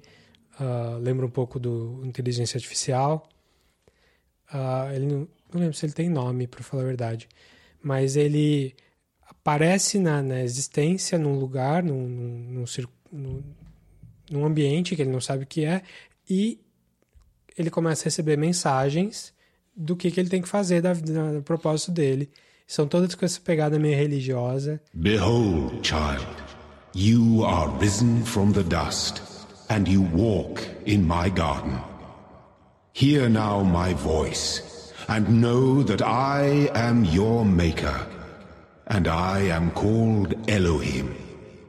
Seek me in my temple, if you are worthy. All across this land I have created trials for you to overcome, and within each I have hidden a sigil. It is your purpose to seek these sigils, for thus you will serve the generations to come and attain eternal life. The shapes you are collecting are not mere toys. They are the sigils of our name. Each brings you closer to eternity. Ele tem que resolver uns puzzles, que é tem que ah, levar uns espelhos para refletir um certo raio laser de tal cor, para abrir tal coisa, para conseguir umas peças que parecem peças de Tetris, uns tetraminos. É, e ele não sabe muito bem porquê. Você vai achando terminais de computador que contam um pouquinho da história. E é sempre uma coisa do tipo: ah, você percebe que você está dentro de um computador que você está fazendo e que os humanos são os deuses que criaram. É meio, uma coisa meio Tron, assim, só que mais legal. E é um jogo super inteligente, tanto na mecânica, que é um, um puzzler, tipo, legal. É, eu adoro esse tipo de jogo, de, de você vai, vai, vai evoluindo nos puzzlers. De que, que Mas tem é- no Zelda, tem, É mais complexo que um Stanley Parable. tem um pouco a ver com o Stanley Parable, mas é, é- ele não é mais complexo, ele é mais regular. O Stanley Parable é uma loucura. Sim. É, É, o Stanley, Stanley Parable é o Talos Principal Onacid. Praticamente, é. A gente falou do Stanley Parable aqui, né? Que, é- que é um jogo sobre, sobre narrativa, sobre ah, se você faz o que você é dito que você tem que fazer. O, o Talos Principal tem um pouco disso também, porque você está sempre. Você vai ver se você vai se rebelar contra esse deus ou não. E é legal que esse jogo é feito por uma, uma desenvolvedora da Croácia, se não me engano que é a mesma que fez uma série que fez sucesso aí, que eu achei meio, meio meia boca, chama Serious Sam. Então, os caras que estão fora do, do mercado padrãozão de, de jogos AAA, assim, de jogos grandões, mas eles fizeram um jogo super competente, super legal, longo. É, geralmente, jogo independente é curtinho, né? Esse jogo, com a expansão, tem... Eu, eu joguei inteiro, tem, tipo, 80 horas. Legal. E ele, ele vai sempre mudando e sempre evoluindo. Ele eu nunca fiquei cansado de jogar esse jogo. E ele o tempo todo. eu- geralmente a história do jogo eu pulo, porque não me interessa. Então, geralmente não é muito boa. É, tem muito jogo de primeira, principalmente jogos de primeira pessoa, que você encontra pedaços de informação no caminho, né? Ah, tem um terminal, tem uma carta que eu achei, um voicemail que alguém deixou. É um jeito da do, do jogo de contar a história sem precisar ser um monte de texto o tempo todo. É, e eu sempre pulo, eu sempre acho uma ala, eu sempre eu quero saber do jogo mesmo. Esse jogo eu li tudo. Esse jogo me interessou, toda a história me interessou. Porque ele usa muito religião e filosofia mesmo, inclusive com princípios de filosofia no texto que, que informam também o jeito que você resolve os puzzles. Então você está sempre se questionando quem é você como, como, play, como personagem do jogo e tentando traçar paralelos entre o, a inteligência artificial ali do jogo e o que, que a gente questiona como ser humano aqui fora. Então é um jogo super legal. Ele tem, tem no Steam, tem para PS4, ele saiu até para iOS recentemente. E eu não joguei, mas eu, eu li resenhas que a mecânica é boa. Então se você tiver aí um iPad ou até um iPhone e quiser tentar, é um jogo muito inteligente, muito legal. Recomendo bastante. Chama The Talos Principle. O nome mesmo é uma referência uh, de, de filosofia grega mesmo. E acho que aí, para fechar, antes da gente entrar de cabeça no Westworld, vale uma menção honrosa aqui, sempre, é, do Twilight Zone. É, o Twilight Zone tem um monte de episódiozinhos, eu não vou nem citar quais são, porque muitos deles, o fato de que você está lidando com inteligência artificial, com robôs, é o spoiler, é o, o twist do episódio, né? Mas é, só quero citar porque é, Twilight Zone é o pai de tanta ficção científica. Nossa senhora. E, e, e ele, ele tem pelo menos uns 4, 5 episódios ali nos 170 da, da série toda que vão tratar especificamente disso. Uns melhores, uns mais, outros menos, mas é sempre legal ver também. Vale falar um pouquinho só também para não falar que a gente esqueceu de Asimov, né? É, então, é, eu devia ter falado isso no começo. É, eu não vou falar de Asimov porque eu nunca li nada inteiro do Asimov. Fundação, não? Não li inteiro. Comecei. É uma grande falha de caráter minha, eu sei. Eu preciso. Eu vi vários contos, Asimov, Fundação. É, eu acho que aí a gente foge um pouco, porque no geral, quando o Asimov bate. No geral, tá, pessoal? Não, não me crucifica, mas eu vou ser o mais direto possível nisso. Quando ele vai bater em robótica, ele tem as três leis da robótica, e aí elas se sobrepõem a a existencialismo, a todo o resto. O robô segue o que ele deve seguir. Fica é uma coisa mecânica demais, né? É, eu acho que a gente. Por isso que o, K... o Philip K. Dick funciona super bem. Porque ele tá cagando para as três leis da robótica, assim como o Westworld. Bom gancho. então vamos falar da série, porque já tá longo pra caramba isso aqui. Vamos, vamos. A série é boa. Assiste aí. a série é boa eu acho que é uma série um pouco que ela se acha mais inteligente do que ela é, para falar a verdade. Vou começar já chutando balde assim. Eu gosto muito da série, gosto muito do tema. Mas deu para ver logo no primeiro na, no, no primeiro episódio a galera do Reddit já matou a série temporada inteirinha, todos os twists. A série tem tipo uns quatro twists principais assim. Sim. E a galera só na teorização, na teoria, eles falaram: é isso, é isso, é isso. Pode ser. E, e foi mesmo, cara. Foi, foi muito igual. Tipo, não, tive, não teve surpresa na série. A o, série achou que tava o, surpreendendo e não tava. O Bruce Willis estava morto. Basicamente. Entendi. Vamos lá, deixa eu fazer então o preâmbulo. Vamos lá. Eu... Depois desse chute aí no saco do Davi. Eu gosto da série. Ele é uma série baseada num filme de 73 chamado Westworld. Do Michael Crichton. Ah, Dirigido também, né? Acho que sim. Escrito e dirigido. Esse Christon é um cara bom, viu? A gente pode xingar e tudo mais, mas é um cara bom. Médico, ele... né? Diz que é médico. Ele. Diz que é médico. Diz que é doutor. Ele, o filme, eu vou fazer aqui bem rapidinho. São dois amigos que vão passar as férias em, nessa, nesse lugar que a Delos criou. Um parque de diversões. Um parque de diversão para adultos. Ou para pessoas de todas as idades, mas mais para adultos. É, e no no filme existem três mundos. Existe o, romano em Pompeia, o medieval, mas o medieval europeu, e o, o faroeste americano. E eles vão pro, pro lado do faroeste, mas o filme passa pelos três o tempo todo. Ele tem o a, a, ele liga os três os três lugares o tempo todo. E basicamente no filme tem, tem coisas muito legais, eu diria para vocês assistirem, porque é, não dá para não dá para quebrar aqui todos os, os spoilers, sem, se não perde um pouco a graça. E vale a pena ver o filme, tá? No, mesmo que você tenha visto a série, a série é um absurdo de requinte, muito mais trabalho nos personagens, muito mais trabalho em tudo mas o filme é divertido mesmo assim. Ele tem boas sacadas, ele tem outros questionamentos, ele não vai tanto pelo caminho do da filosofia. Da filosofia. Mas o parque sai do controle e o que era para os robôs não fazerem, eles começam a fazer. E aí, boa sorte. O... Mas eles ainda seguem um pouco a própria programação. O diferente é que eles perdem as travas. E eles são mecânicos mesmo. São, mas são indistinguíveis. Mas se você, tipo, abrir a barriga, você vê mecanismo, Se você né? abrir o cérebro, a cara, eles fazem isso numa cena, inclusive. É porque a, a- uma- um do material, material deles é o Yul Brenner, lá, o, o cowboy, com a cara aberta. Isso, momento. e aí é tudo Mecânico. mecânico, porcas é, e afins. E é isso aí, tipo, o- a ideia basicamente é um parque de diversões em que você pode fazer o que você quiser nesse parque, então entrar em aventuras, duelos, é, salvar donzelas e matar quem você quiser, fazer sexo com quem você quiser, Isso no filme já tem também. Isso no filme. E sai do controle.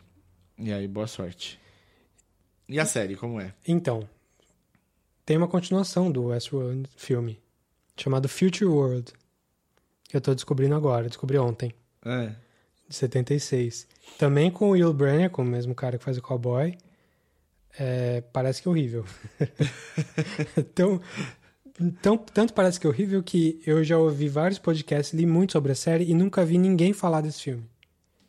Mas ele existe, e é o mesmo universo. É dirigido por um outro cara, com- e é com Peter Fonda.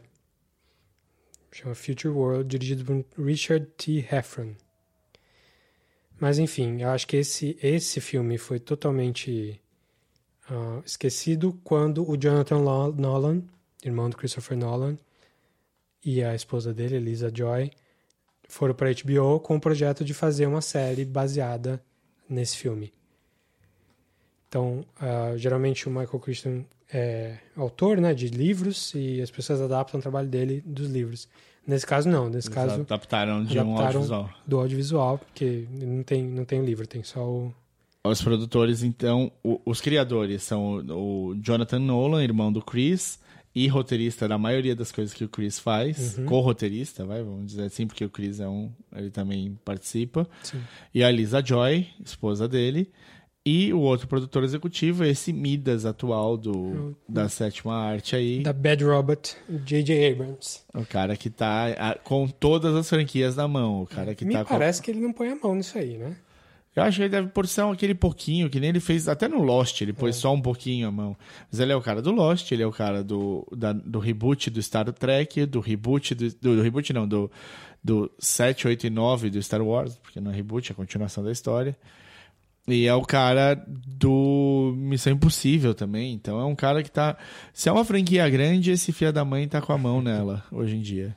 É o herdeiro do Spielberg, se for ver, né? É. Mas enfim, a série é, é, tem o, o padrão HBO de orçamento, né? E até talvez maior do que o padrão HBO, porque o, o, que aconteceu com o, o Game of Thrones nessa temporada, que eles precisaram pular um ano para a produção ficar do tamanho que eles queriam, aconteceu com Westworld na primeira temporada. A primeira temporada é de dois anos atrás e ela tá voltando agora. É, ela, ela entrou, começou a passar em, no fim de 2016, só que o piloto foi gravado tipo, em 2014. Meu Deus. Então ele já, ele já é uma produção complicada desde mais cedo, porque justamente porque é difícil acertar esse, o tom ali. E aí eles começaram a temporada, fecharam a primeira temporada, e aí falaram, não, não vai ser daqui a um ano, vai ser daqui a um ano e meio. Que foi o que aconteceu, né? Então, outubro, quando começou, e agora a gente está começando em abril. Porque, na verdade, o sonho molhado da HBO é que o Westworld entre para tapar o buraco deixado do por Game of Thrones. Isso mesmo. E aí é um, é, eles apostaram numa coisa futurista, uma coisa mais filosófica do que Game of Thrones, o que é, não é usual, né? É estranho. Foi uma aposta interessante aí, porque apesar de ter um, um apelo pela questão da violência e do sexo, é uma série em que mergulha bastante na filosofia. É, tem episódios com nomes de teorias filosóficas. Tipo, o final da primeira temporada chama ah, A Mente Bicameral, que é um conceito filosófico de teoria da mente que existe mesmo. E é uma série. Eles chamaram Anthony Hopkins para fazer um papel grande, é, o Ed Harris para fazer outro papel grande, chamaram um elenco muito experiente já, com alguns alguns novatos ali mais promissores, tipo a Evan Rachel Wood. Welcome to Westworld. Which would you prefer? This place is the answer to that question that you've been asking yourself. What question? Who you really are. It's not a business venture, not a theme park, but an entire world. And we create life itself. Hello, Dolores. Just sometimes I feel like the world out there is calling me, whispering there's something more. And someday soon, we will have the life we've both been dreaming of. The guests, they're here because they want a glimpse of who they could be. The hero or the villain. I've been coming here for 30 years. After all, you own the place. The money men. Tell us. I think there's deeper meaning in the center of the maze. If you're looking for the moral of the story, you quite simply ask. I need a shovel. Man I'd be asking died 35 years ago. Bom, primeiro vamos explicar a série onde ela destoa do filme, né? E por que, que ela é um, um, um construto dela mesma. É, a série é focada nos anfitriões e não nos humanos de cara.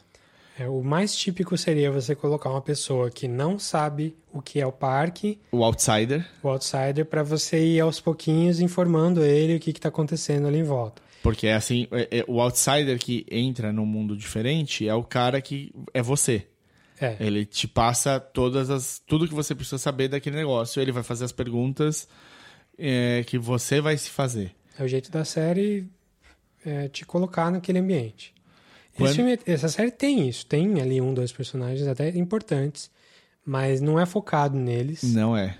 Eles não são protagonistas. E eles não começam.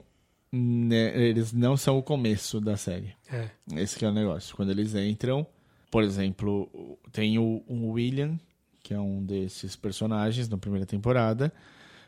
Ele aparece no segundo episódio. sim, pois é. Então você já viu o primeiro episódio inteiro sem ter o William, que é o outsider, o cara de fora entrando. É, o que você vê, assim, em termos de sinopse, logo no, no- começo, é que é um parque, é um futuro. A gente não sabe qual futuro que é, se é muito perto, muito longe. Mas é, é um parque de diversões onde você pode fazer o que você quiser, porque todo mundo com quem você interage são.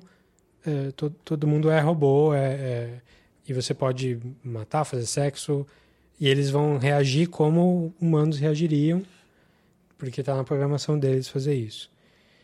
Ah, e isso levanta questões de hedonismo, de, de tipo, é, se, se isso é uma coisa boa para a sociedade, você poder descarregar esse tipo de coisa, Ah, ou, ou, ou de realmente se, se a gente não deveria tratar alguém que responde como a gente, como alguém igual a gente, que é até por isso que é o tema desse podcast hoje, né? Se, se, como é que é? If it quacks like a duck, walks like a duck, He might be a duck. Might be a duck, né? Então, é, só porque eles foram criados de maneira diferente, será que eles são diferentes? E isso é legal porque a série coloca, te coloca no lugar dos próprios androides, dos hosts, né, que eles chamam. Onde você, logo no começo, já eles começam a ter uma sensação de que eles não são quem eles sempre acharam que eles foram. Que eles têm memórias implantadas e eles acham que são pessoas que vivem no Velho Oeste mesmo. Que repetem o mesmo dia. É um Groundhog, Groundhog Day, né? Tipo, o. Mas sem eles perceberem. É, o esquema do parque é esse. Ele, ele é um parque que você tem um dia inteiro com coisas acontecendo e esse dia é resetado no final do dia para todos os anfitriões, os, os hosts, que são androides, poderem voltar para o ponto inicial deles.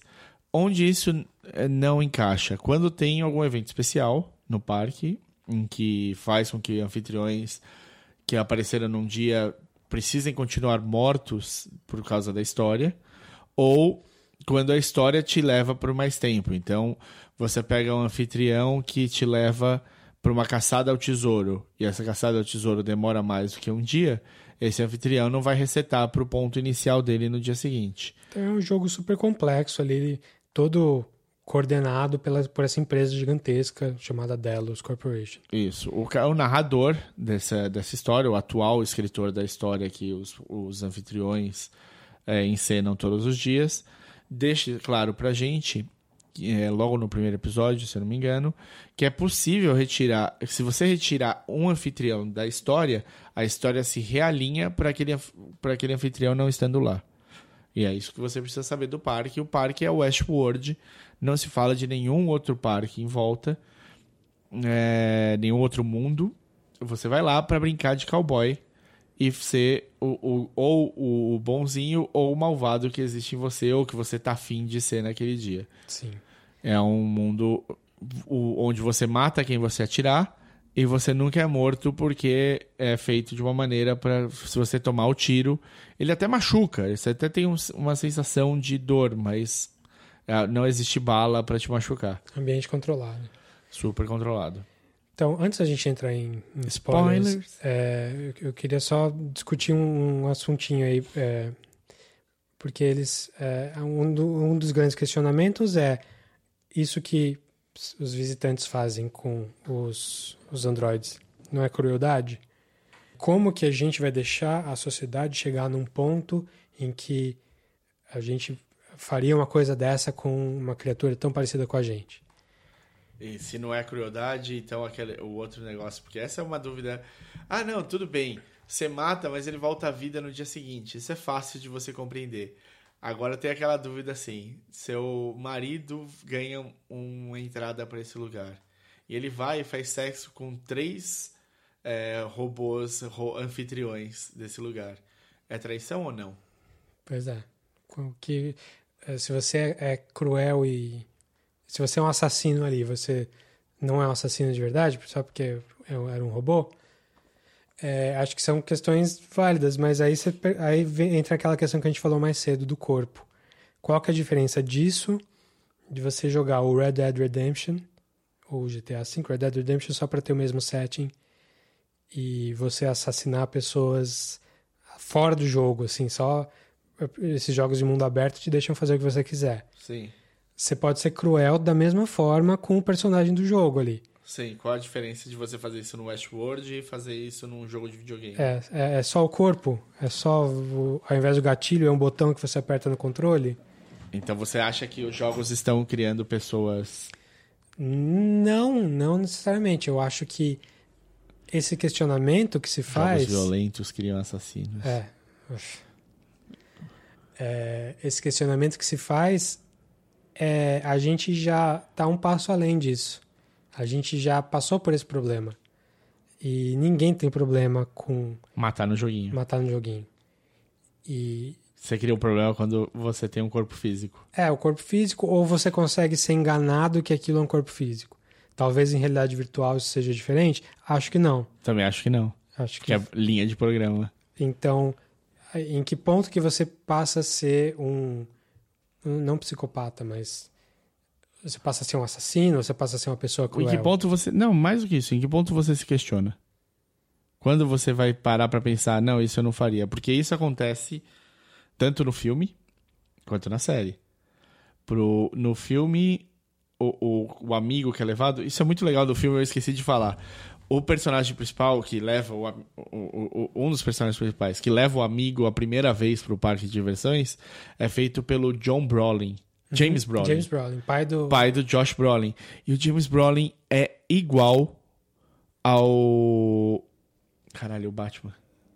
Do, do Nolan. O Christian Bale? O, o- o James Brolin Nossa, é acho, não. igual ao Christian Bale no filme. No filme ele tá igual, meu. Eu, eu falei, nossa, o Bale voltou no tempo, que incrível. E eu vi, eu não falei aqui, mas eu vi Capricorn One, que é com ele. Que é com o Brolin. Eu acho ele muito parecido com o filho dele. Ah, não, não, lógico. Depois, depois sim, mas é o cabelo que eu acho que ele tá no. Que moldura o rosto de uma maneira diferente e fica, meu. Fiquei o filme inteiro falando, nossa, olha o Bale. e o. E o amigo, quando ele entra no parque, ele fala, meu. Ele fica meio na dúvida de participar. E a mesma coisa acontece com o William. Ele é levado pelo, pelo irmão da esposa dele. E o irmão é um puta de um louco, quer aproveitar tudo que o parque tem pra dar. E ele fica super reticente em matar alguém no parque. Até, eventualmente, situações mais fortes. Mas, tipo, ele no começo, ele não mata por nada. Ele tá super tentando fugir dessa situação.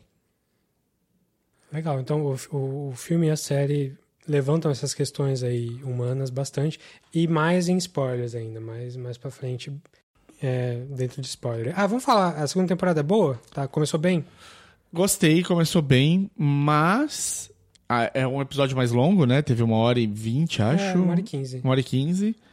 E eu não achei que precisava desses 15. Eu achei que teve um- uma letargia no episódio. É, eu acho que só vai dar pra saber mais pra frente. Sim, Mas eu vamos gostei, gostei do episódio, sim. Acho que não... é, Eu acho que eles estão fazendo uma salvaguarda maior é, em termos de spoiler, assim. Acho que, acho que vai ser uma série mais inteligente do que foi a primeira.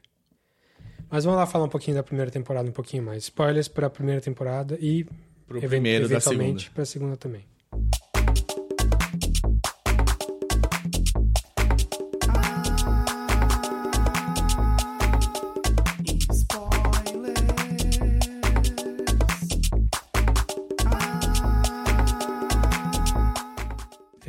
Fui acompanhando um podcast muito bom chamado Decoding Westworld com o David Chen e a Jonah Robinson que escreve para Vanity Fair é, a cada episódio.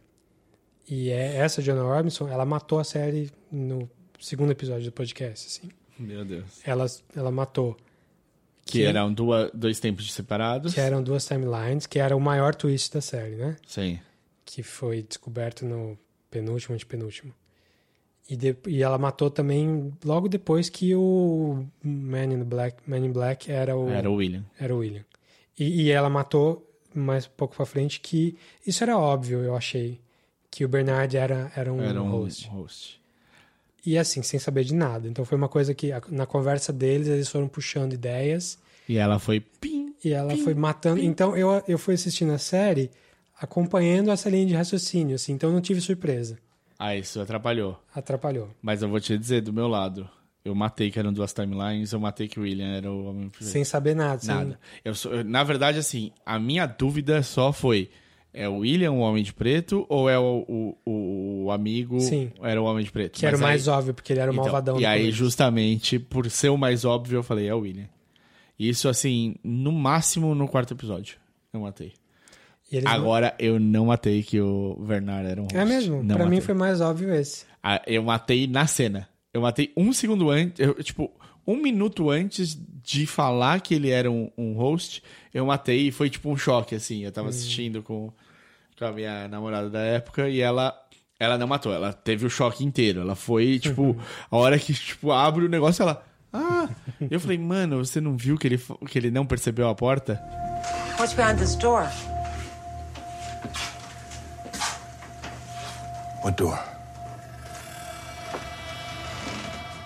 Porque é quando ele não percebe a porta que eu falei, ah, tá. Sim. Foi tipo, ah, cara, eu, eu- mas eu tomei o choque. E ela precisou, tipo, realmente não. Escaramunchar na cara dela assim, ó, é host, viu? Essa parte pra mim foi mais óbvia, até porque já tinha vindo outro twist maior. Foi, foi antes ou foi depois? Eu não lembro, mas o, o twist das duas timelines, a galera do, Rab- do Reddit matou porque eles viram: olha, eu acho que esse logo tá diferente do que o outro logo. ah, foi por logo. E era assim uma, uma um detalhezinho. E Sim. Parece é o tipo de coisa que empresas grandes fazem. A cada Sim. 20 anos eles, Eles dão dão uma, uma modernizada. Bem pequena, assim. Sim. E, e a partir daí o nego ficou com a pulga atrás, do- atrás da orelha. E aí foi evoluindo, evoluindo e, e descobriu. Então, é. Eu acho que vai ser uma série de Mandela Effect, hein? Pode ser. Mas é, é, é um twist interessante, assim, na ideia, mas por. Me pareceu que foi uma coisa que dava muito pra perceber. E aí parece que a série tava ali segurando, segurando pra te mostrar, enquanto todo mundo já tava teorizando, e aí eles mostram, ah, olha só como eu sou esperto. Aí a gente fala, esperto sou eu que já sabia. Você não é tão esperto assim, série. Eu acho que o que aconteceu, na verdade, é que tava tudo escrito já. E provavelmente feito. E aí eles. Agora eles tiveram chance de tentar se adaptar à velocidade do, do pessoal. Eles falaram, esse twist ninguém vai pegar. E pegaram no segundo episódio, alguém deve ter tipo, feito um facepalm do tipo. Mano. Aliás, você viu o que, que eles fizeram ah, agora, semana retrasada? O Jonathan Nolan e É. a Lisa Joy. Eles fizeram um vídeo no Reddit. É. O vídeo não, eles falaram no Reddit. Falaram, vocês são tão espertos e tal, que a gente vai fazer uma coisa diferente. A gente vai chamar. é, a gente vai lançar um vídeo contando a série inteira. Todos os plot points da série, do começo ao fim. para esse grupinho do Reddit aqui e para os jornalistas que cobrem Westworld. E aí vocês vão saber o que vai acontecer e aí vocês podem proteger o resto do mundo dos spoilers. Eles falaram, vou fazer isso em tal dia. Chegou todo mundo, ah, o quê? Não, que péssima ideia, que ótima ideia, que ideia interessante. E aí, como resposta, no dia que ele, que ele marcou, eles lançaram um vídeo de 25 minutos. Você abre lá no Reddit mesmo, você abre lá o vídeo do YouTube. E aí começa com o Bernardo acordando na praia e a narração do, do, do, do ator falando: Ah, Bernardo acorda, e ele não sei o que lá, e ele é chamado. Coisa que acontece no, no primeiro episódio mesmo. A primeira cena do Primeira primeiro cena. Aí fala: é, Aí eu vou pra cidade. Aí eu vejo. Uh, aí eu lembro. E aí corta pra uma cena da Evan Wood, a Dolores. Dolores e a, a, outra host lá. A, a, a outra prostituta. É, é, no piano.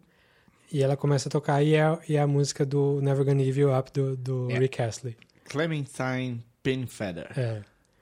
Que é a Angela Serafian.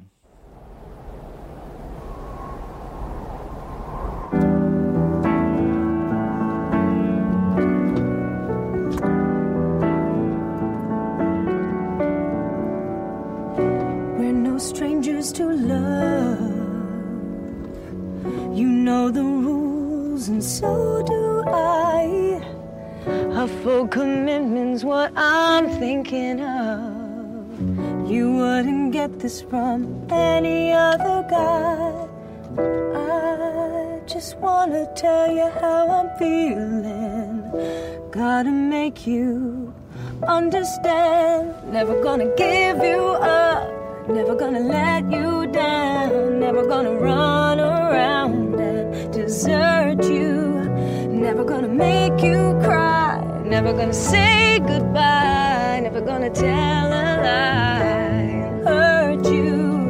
Never gonna give you up. Never gonna let you down. Never gonna run around and desert you. Never gonna make you cry. Never gonna say goodbye. Gonna tell a lie and hurt you. Yeah. E depois tem uma mensagenzinha, Rabbit. Parabéns, Red. Obrigado por. por uh, espero que vocês gostem da segunda temporada. E o resto dos 25 minutos do, do vídeo é um cachorro no piano com a música do Westworld no fundo. É, então foi uma maneira bem humorada deles mostrarem que, tipo, com, como o Jonathan Nolan já dizia que ele é um usuário do Reddit, uh, usual, mas ele não participa, ele só lê. É, foi uma maneira dele, deles mostrarem que, tipo, eles estão ouvindo o que, que a gente está falando e, sei lá, talvez vão tentar fazer melhor essa temporada. Não é questão de esconder melhor, é de fazer uma série Mais inteligente. mais inteligente, que, que, em que os twists sejam Menos esperados. menos esperados e, e talvez menos ousados, ou, ou até mais ousados, só que mais bem, bem construídos. Mas é uma série que levanta esse debate que a gente acabou falando bastante hoje. Porque em algum momento, e esses glitches de terem tantas memórias re- reescritas por, uma por cima da outra, acaba é, dando consciência à existência dos anfitriões. É, não é uma coisa muito natural, porque foi uma coisa meio que plantada quando o Bernardo original se revoltou com o parque e fez uma programação diferente na Dolores para que ela lembrasse de algumas coisas. Foi isso, não foi? Eu acho que, na verdade, tem isso, mas tem também um plano, um projeto do próprio Ford. Do Ford também. O, Fro- o Ford, ele coloca os devaneios, como ficou em português, que são pequenas alterações que os hosts são capazes de fazer, eh, aprendendo do comportamento humano. Então, ele percebe justamente na Penny Feather ah, ela passando o dedo no lábio, que era uma coisa que ela não estava programada para fazer. E eles falam, nossa, mas é realmente bem mais humano isso, né? É um traço. Porque eles começam a refletir o comportamento humano neles. Voltando à ideia do Annihilation. Sim. E aí, basicamente, o... é isso que a gente vai ter. é o- Esse é o debate. Esses anfitriões acabam acordando, acabam tomando consciência de quem eles são e da situação na qual eles estão. E alguns dizem não, não, não é isso que basta. O segundo episódio começa com uma coisa que eu fiquei me indagando. Eu, se, se você já sabe, me ajude. Um mar de anfitriões mortos lá. No, da segundo- segunda temporada. Ah, não, a gente não sabe ainda. É, né? exato. E é justamente isso que. É um mistério por enquanto. E eu fico me questionando, assim que eu vi a cena, eu falei, será que foi por tomar consciência da realidade que eles estavam, eles resolveram Se matar. se matar?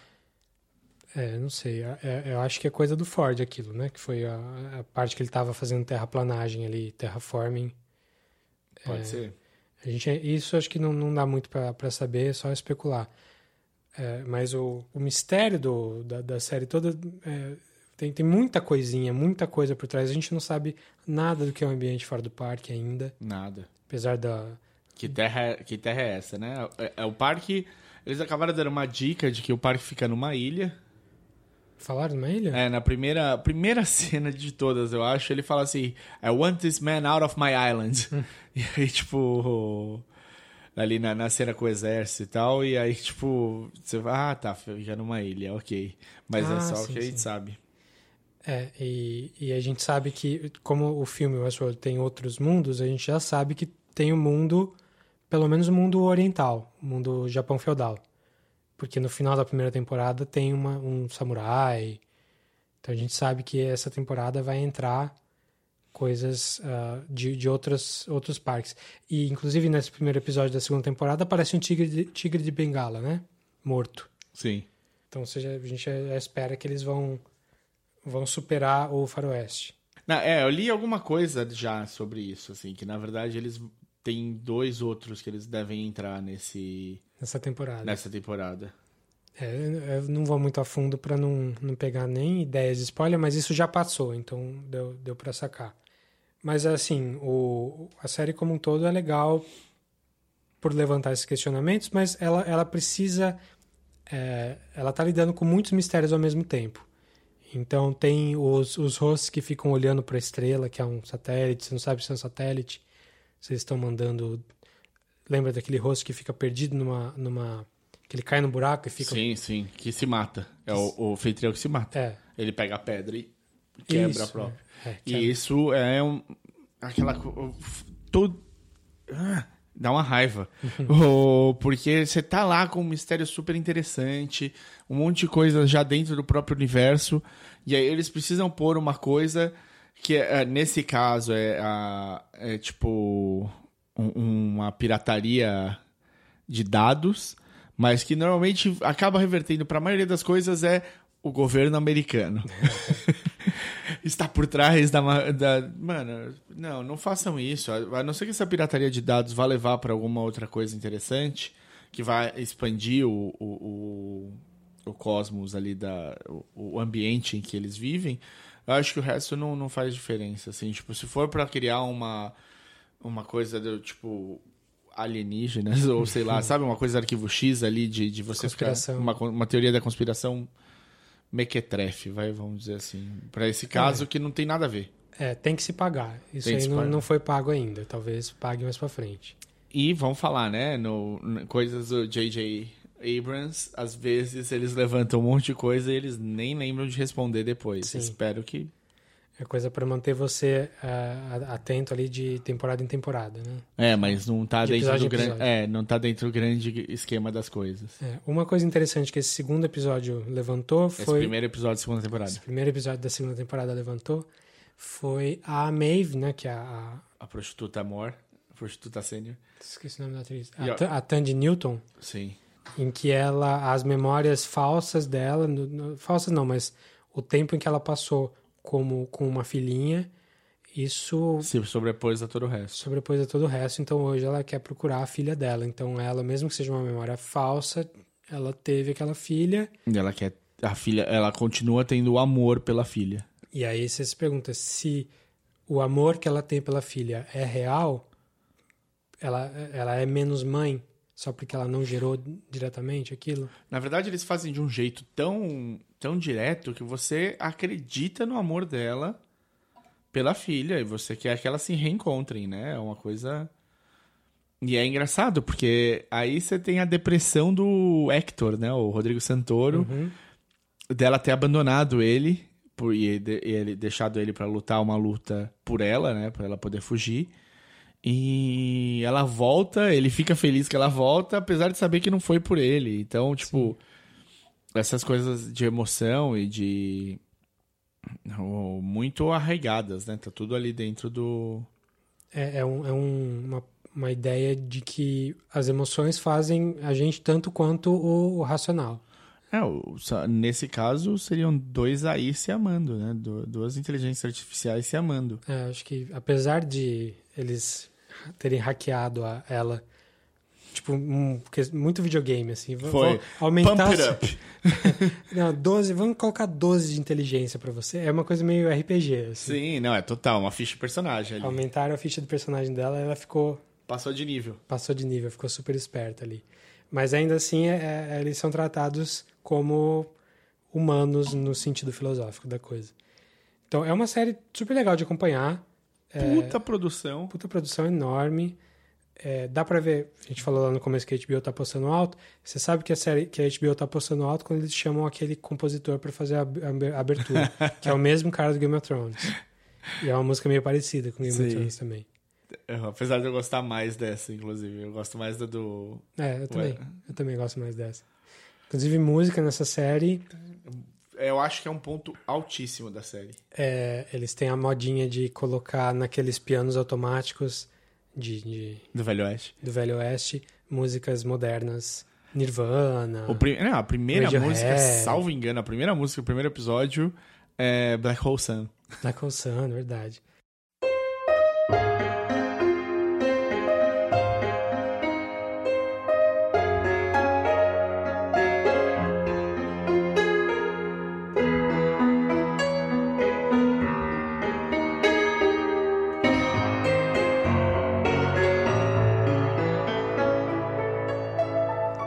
Todo episódio tem uma. É legal, cada episódio você pensar qual foi a música desse episódio.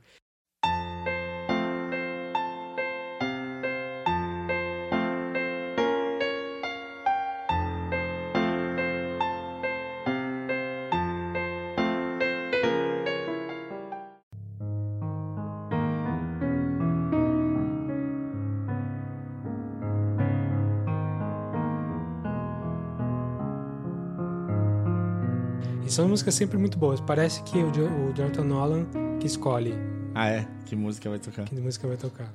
Legal. E. eh, Pra variar, como toda boa série, o primeiro episódio já abre um monte de questionamento. Esse primeiro episódio da segunda temporada. Não, não, nem perto de tentar responder nada. Sim. Mas gostei que ele não fugiu. Não fez um cop-out, não fez nada. Ele falou: olha, brother, aconteceu aquilo que aconteceu.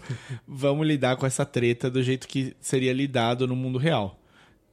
Tenho aqui uma outra dúvida, tipo, os militares chegaram o quê? Duas semanas depois do da, da zica toda ter rolado. Parece a ajuda do Trump para Porto Rico.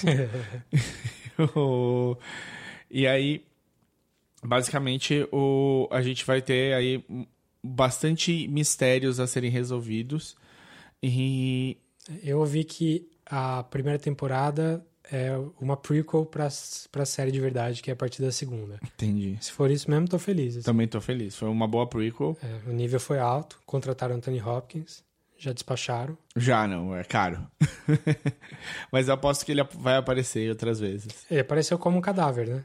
Sim, e como um menino. Ah, mas aí, Aí é outro ator. aí é outro ator. Mas era ele.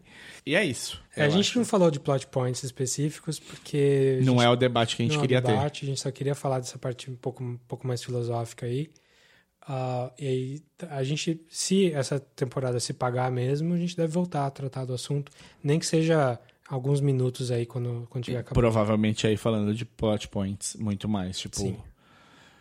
Tem viradas interessantes, a gente sempre vai poder discutir. E o Rodrigo Santoro, hein?